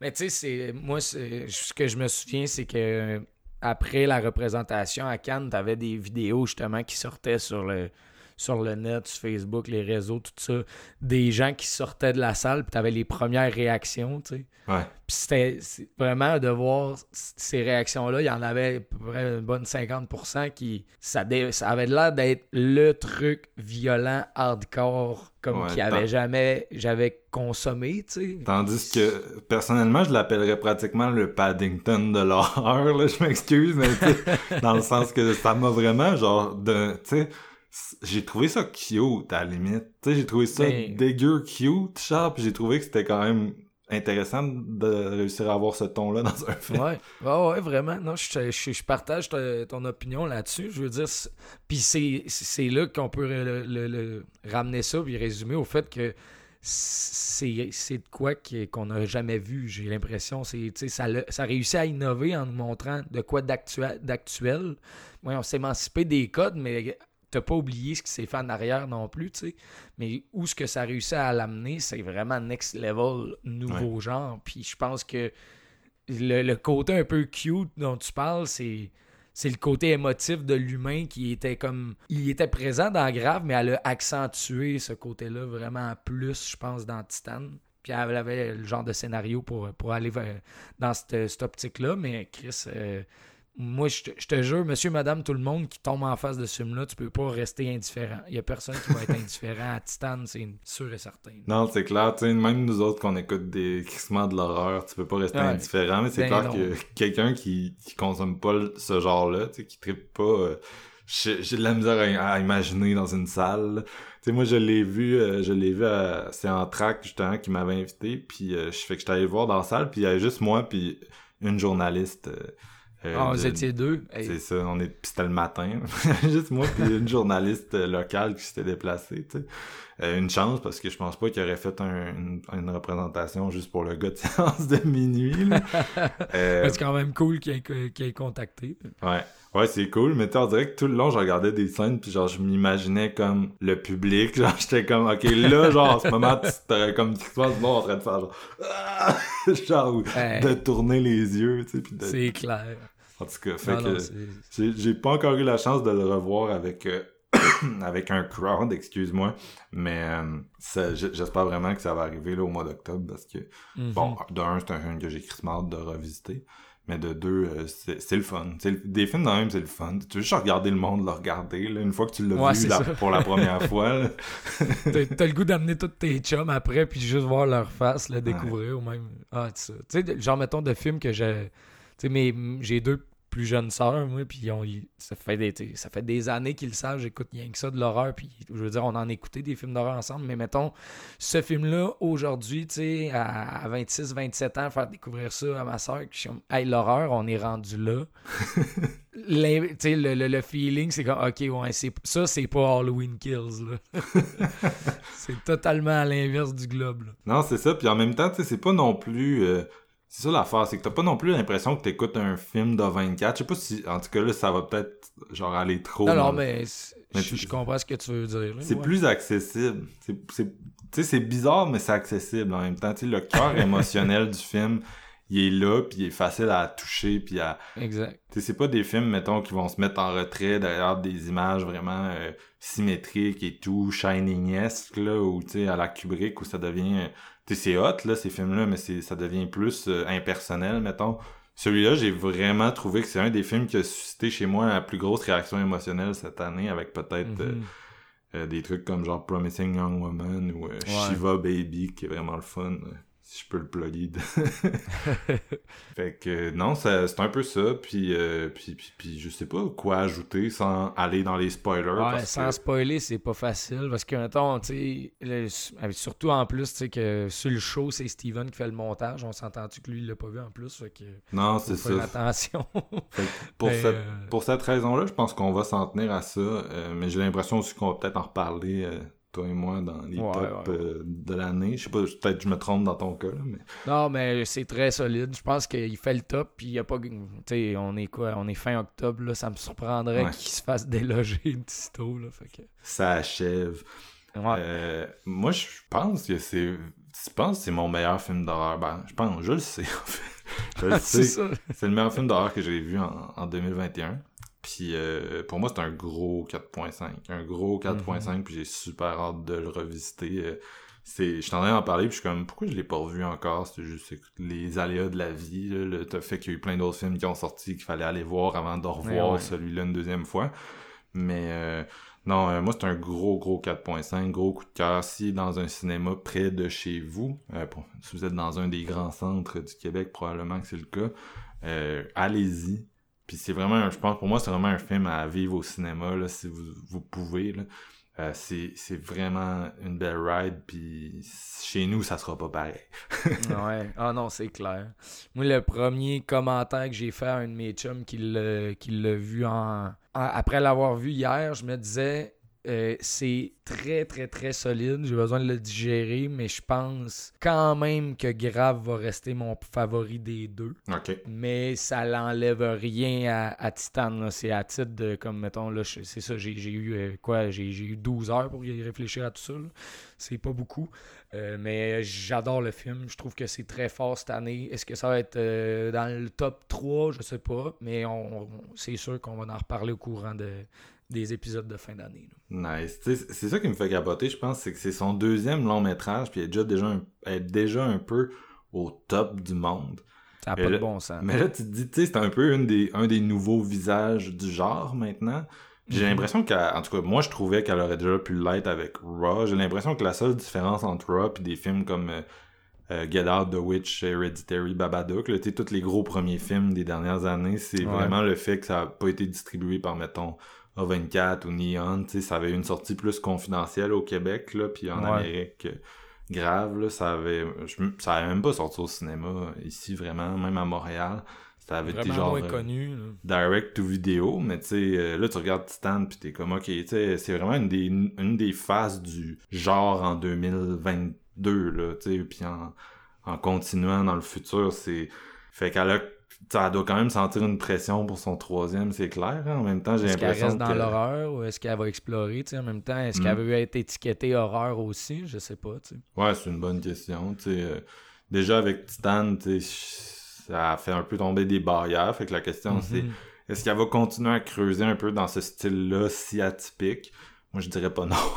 Ah, c'est ça. Je vais- J'y vais volontiers, moi, avec. là. Mais en tout cas, un, dans un sens, c'est un beau problème. Là, je pense pas que je pense pas que ça va la démolir psychologiquement de se dire euh, Titan a gagné un, un prix. là. Ça. Au contraire, moi j'ai l'impression qu'il y a encore de la place pour qu'elle elle poursuive justement dans ce sillon-là, puis peut-être même qu'elle propose Mm. un, un film encore plus Ouais. Impressionnant. Ben, c'est parce que c'est ce que ça, ce que ça, ça- ouais, ce que ça l'arrange, c'est le problème un peu de production puis de- de- d'avoir de, la misère à avoir le financement. Je veux dire, t'as Palme d'or devant Spike Lee puis telle, telle, telle personne. Je veux dire, si tu demandes un troisième film, déjà que Titan, c'est whack, et si tu veux rester dans ce veine-là, tu risques d'avoir quand même le financement. Mais déjà après euh, Raw, de ce qu'elle parlait, c'est qu'elle a été beaucoup appelée par les US. Là, elle aurait pu faire plusieurs Ouais. projets euh, de studio, euh, des, des, des petits films d'horreur de studio et tout. Euh, D'ailleurs, elle avait tourné des épisodes de, de Servant, là, qui est la série de Apple TV Plus de M. Night. Euh, mais c'est ça, elle a jamais vraiment... tu sais, Elle voulait vraiment faire un deuxième film en France, fait que Mhm. elle est restée là, même si c'était plus compliqué, au lieu d'aller aux États. Que c'est peut-être plus facile de faire un film, mais en même temps, c'est peut-être plus difficile de faire un film comme Tu Titan. lis les mains, peut-être. là. Ben, c'est ça. exact. Je veux dire, probablement qu'elle avait déjà son idée en tête aussi de scénario. Je veux dire, peut-être que c'est comme. ah, parce que c'est quand même relativement gros, là. Tu sais, je veux dire, c'est ça te prend quand même les moyens pour faire un film comme ça. Je veux dire, fait que si euh, t'as- t'as l'occasion qui se présente, ben vas-y, go for it. Mais probablement qu'aux States. euh, ils te laisseront pas ils te laisseront pas t'éclater comme ça là. Non, c'est ça. Ben là, peut-être, peut-être Castor, elle pourrait signer avec un des, tu un A24 ou un truc de même, là, mais, euh, ouais, ça dépend vraiment qui qui l'avait appelé, là, tu. Si Ouais, c'est Jason. Blum, peut-être que tu feras pas Titan, là, tu. Ah. mais ouais, fait que, fait que c'est un peu ça. Euh, ta note, tu l'as-tu dit? Bon, je- écoute, man, je, je sais pas. C'est entre 4 4.5. tu sais, je rejoue dans ces eaux-là, mais on dirait que les notes aujourd'hui, je suis pas trop sûr. Et Titan est trop frais, puis euh, Halloween, on dirait que c'était ça. C'était ça. Ouais, ben c'est sûr qu'avec ta po- posture sur Halloween, c'est dur de mettre un nombre d'étoiles dessus. là. Tu sais, Exact, quand c'est du so bad it's good, c'est toujours dur à noter, là. Et voilà. Euh, puis, puis, puis, je sais plus ce que j'allais dire, man. Euh, Allez voir Titan. Ouais. Le cinéma français, il, il- il est toujours ahead of the curve. c'est surprenant quand même dans un sens, mais non, j'ai, tu sais, puis tu sais, voir un film comme ça, voir Portrait de la jeune fille en feu, t'es comme ok, tu sais, il y a vraiment une espèce de vague qui s'en vient, puis Ouais. euh, c'est surprenant dans le sens où euh, tu sais, des fois, t'as pas nécessairement l'impression que la France c'est genre le pays le plus, euh, je sais pas, le plus euh, féministe de la terre, mais Féministe, j'allais dire ouvert, mais ouais. en même temps, il pousse beaucoup de pousse beaucoup de femmes cinéastes qui ont Mm. vraiment euh, l'opportunité de faire des films, tu sais, des, des, des films vraiment comme intéressants d'auteurs, qui vont pousser des idées euh, des idées passionnantes. Fait que c'est ça. J'espère que ça ça se terminera pas là pour euh, cette vague de cinéma euh, français super intéressant. Puis je pense que ça va être ça pour l'épisode d'aujourd'hui, JF, à moins que tu Yeah, veuilles ajouter quelque chose. Ouais, sur Titan, euh, ça, je vais me garder une petite, euh, une petite gêne. Comme je te dis, probablement qu'on va en reparler euh, d'ici la fin de l'année. là. Fait que- Parfait. Donc, merci beaucoup d'être venu faire l'épisode puis défendre ton, ton Halloween. Yes. ah, j'étais arrivé que je vous l'ai dit, j'étais comme je vous avais comme mis une fausse piste là, puis j'étais content de mon affaire parce que j'étais sûr que les deux vous aviez haï ça, fait que j'avais l'air d'avoir du fun un matin de venir essayer de le défendre au travers de vous deux. Nice. C'est ça qui s'est passé. ouais. Merci beaucoup à Steven euh, d'être venu aussi. Euh, Steven qui monte présentement ses mots. Donc, euh, parfait. Puis, euh, ben écoute, si euh, tout le monde qui nous écoute a vu euh, Titan, a vu Halloween Kills, on est toujours curieux d'avoir vos opinions. On s'excuse des fans d'Halloween Kills qu'on a peut-être froissé un petit peu aujourd'hui. Euh, ça arrive, ça arrive. Mais, euh, mais c'est ça. Fait que, fait que on se retrouve bientôt pour euh, d'autres épisodes de Séance de minuit. Euh, ça- le mois d'octobre commence tranquillement à achever. On a sorti un super épisode de suggestion récemment. Je vous le recommande. Euh, suggestion d'Halloween. C'est toujours, Eh oui. toujours du gros fun dans ces épisodes-là. Puis, euh, on sait pas exactement qu'est-ce qu'on va avoir pour vous prochainement, mais il y a tellement de gros films qui sortent que tout ce qui reste à faire, c'est de se concerter et de tous aller les voir au cinéma. Fait que on devrait se revoir très bientôt. Merci beaucoup tout le monde. À plus.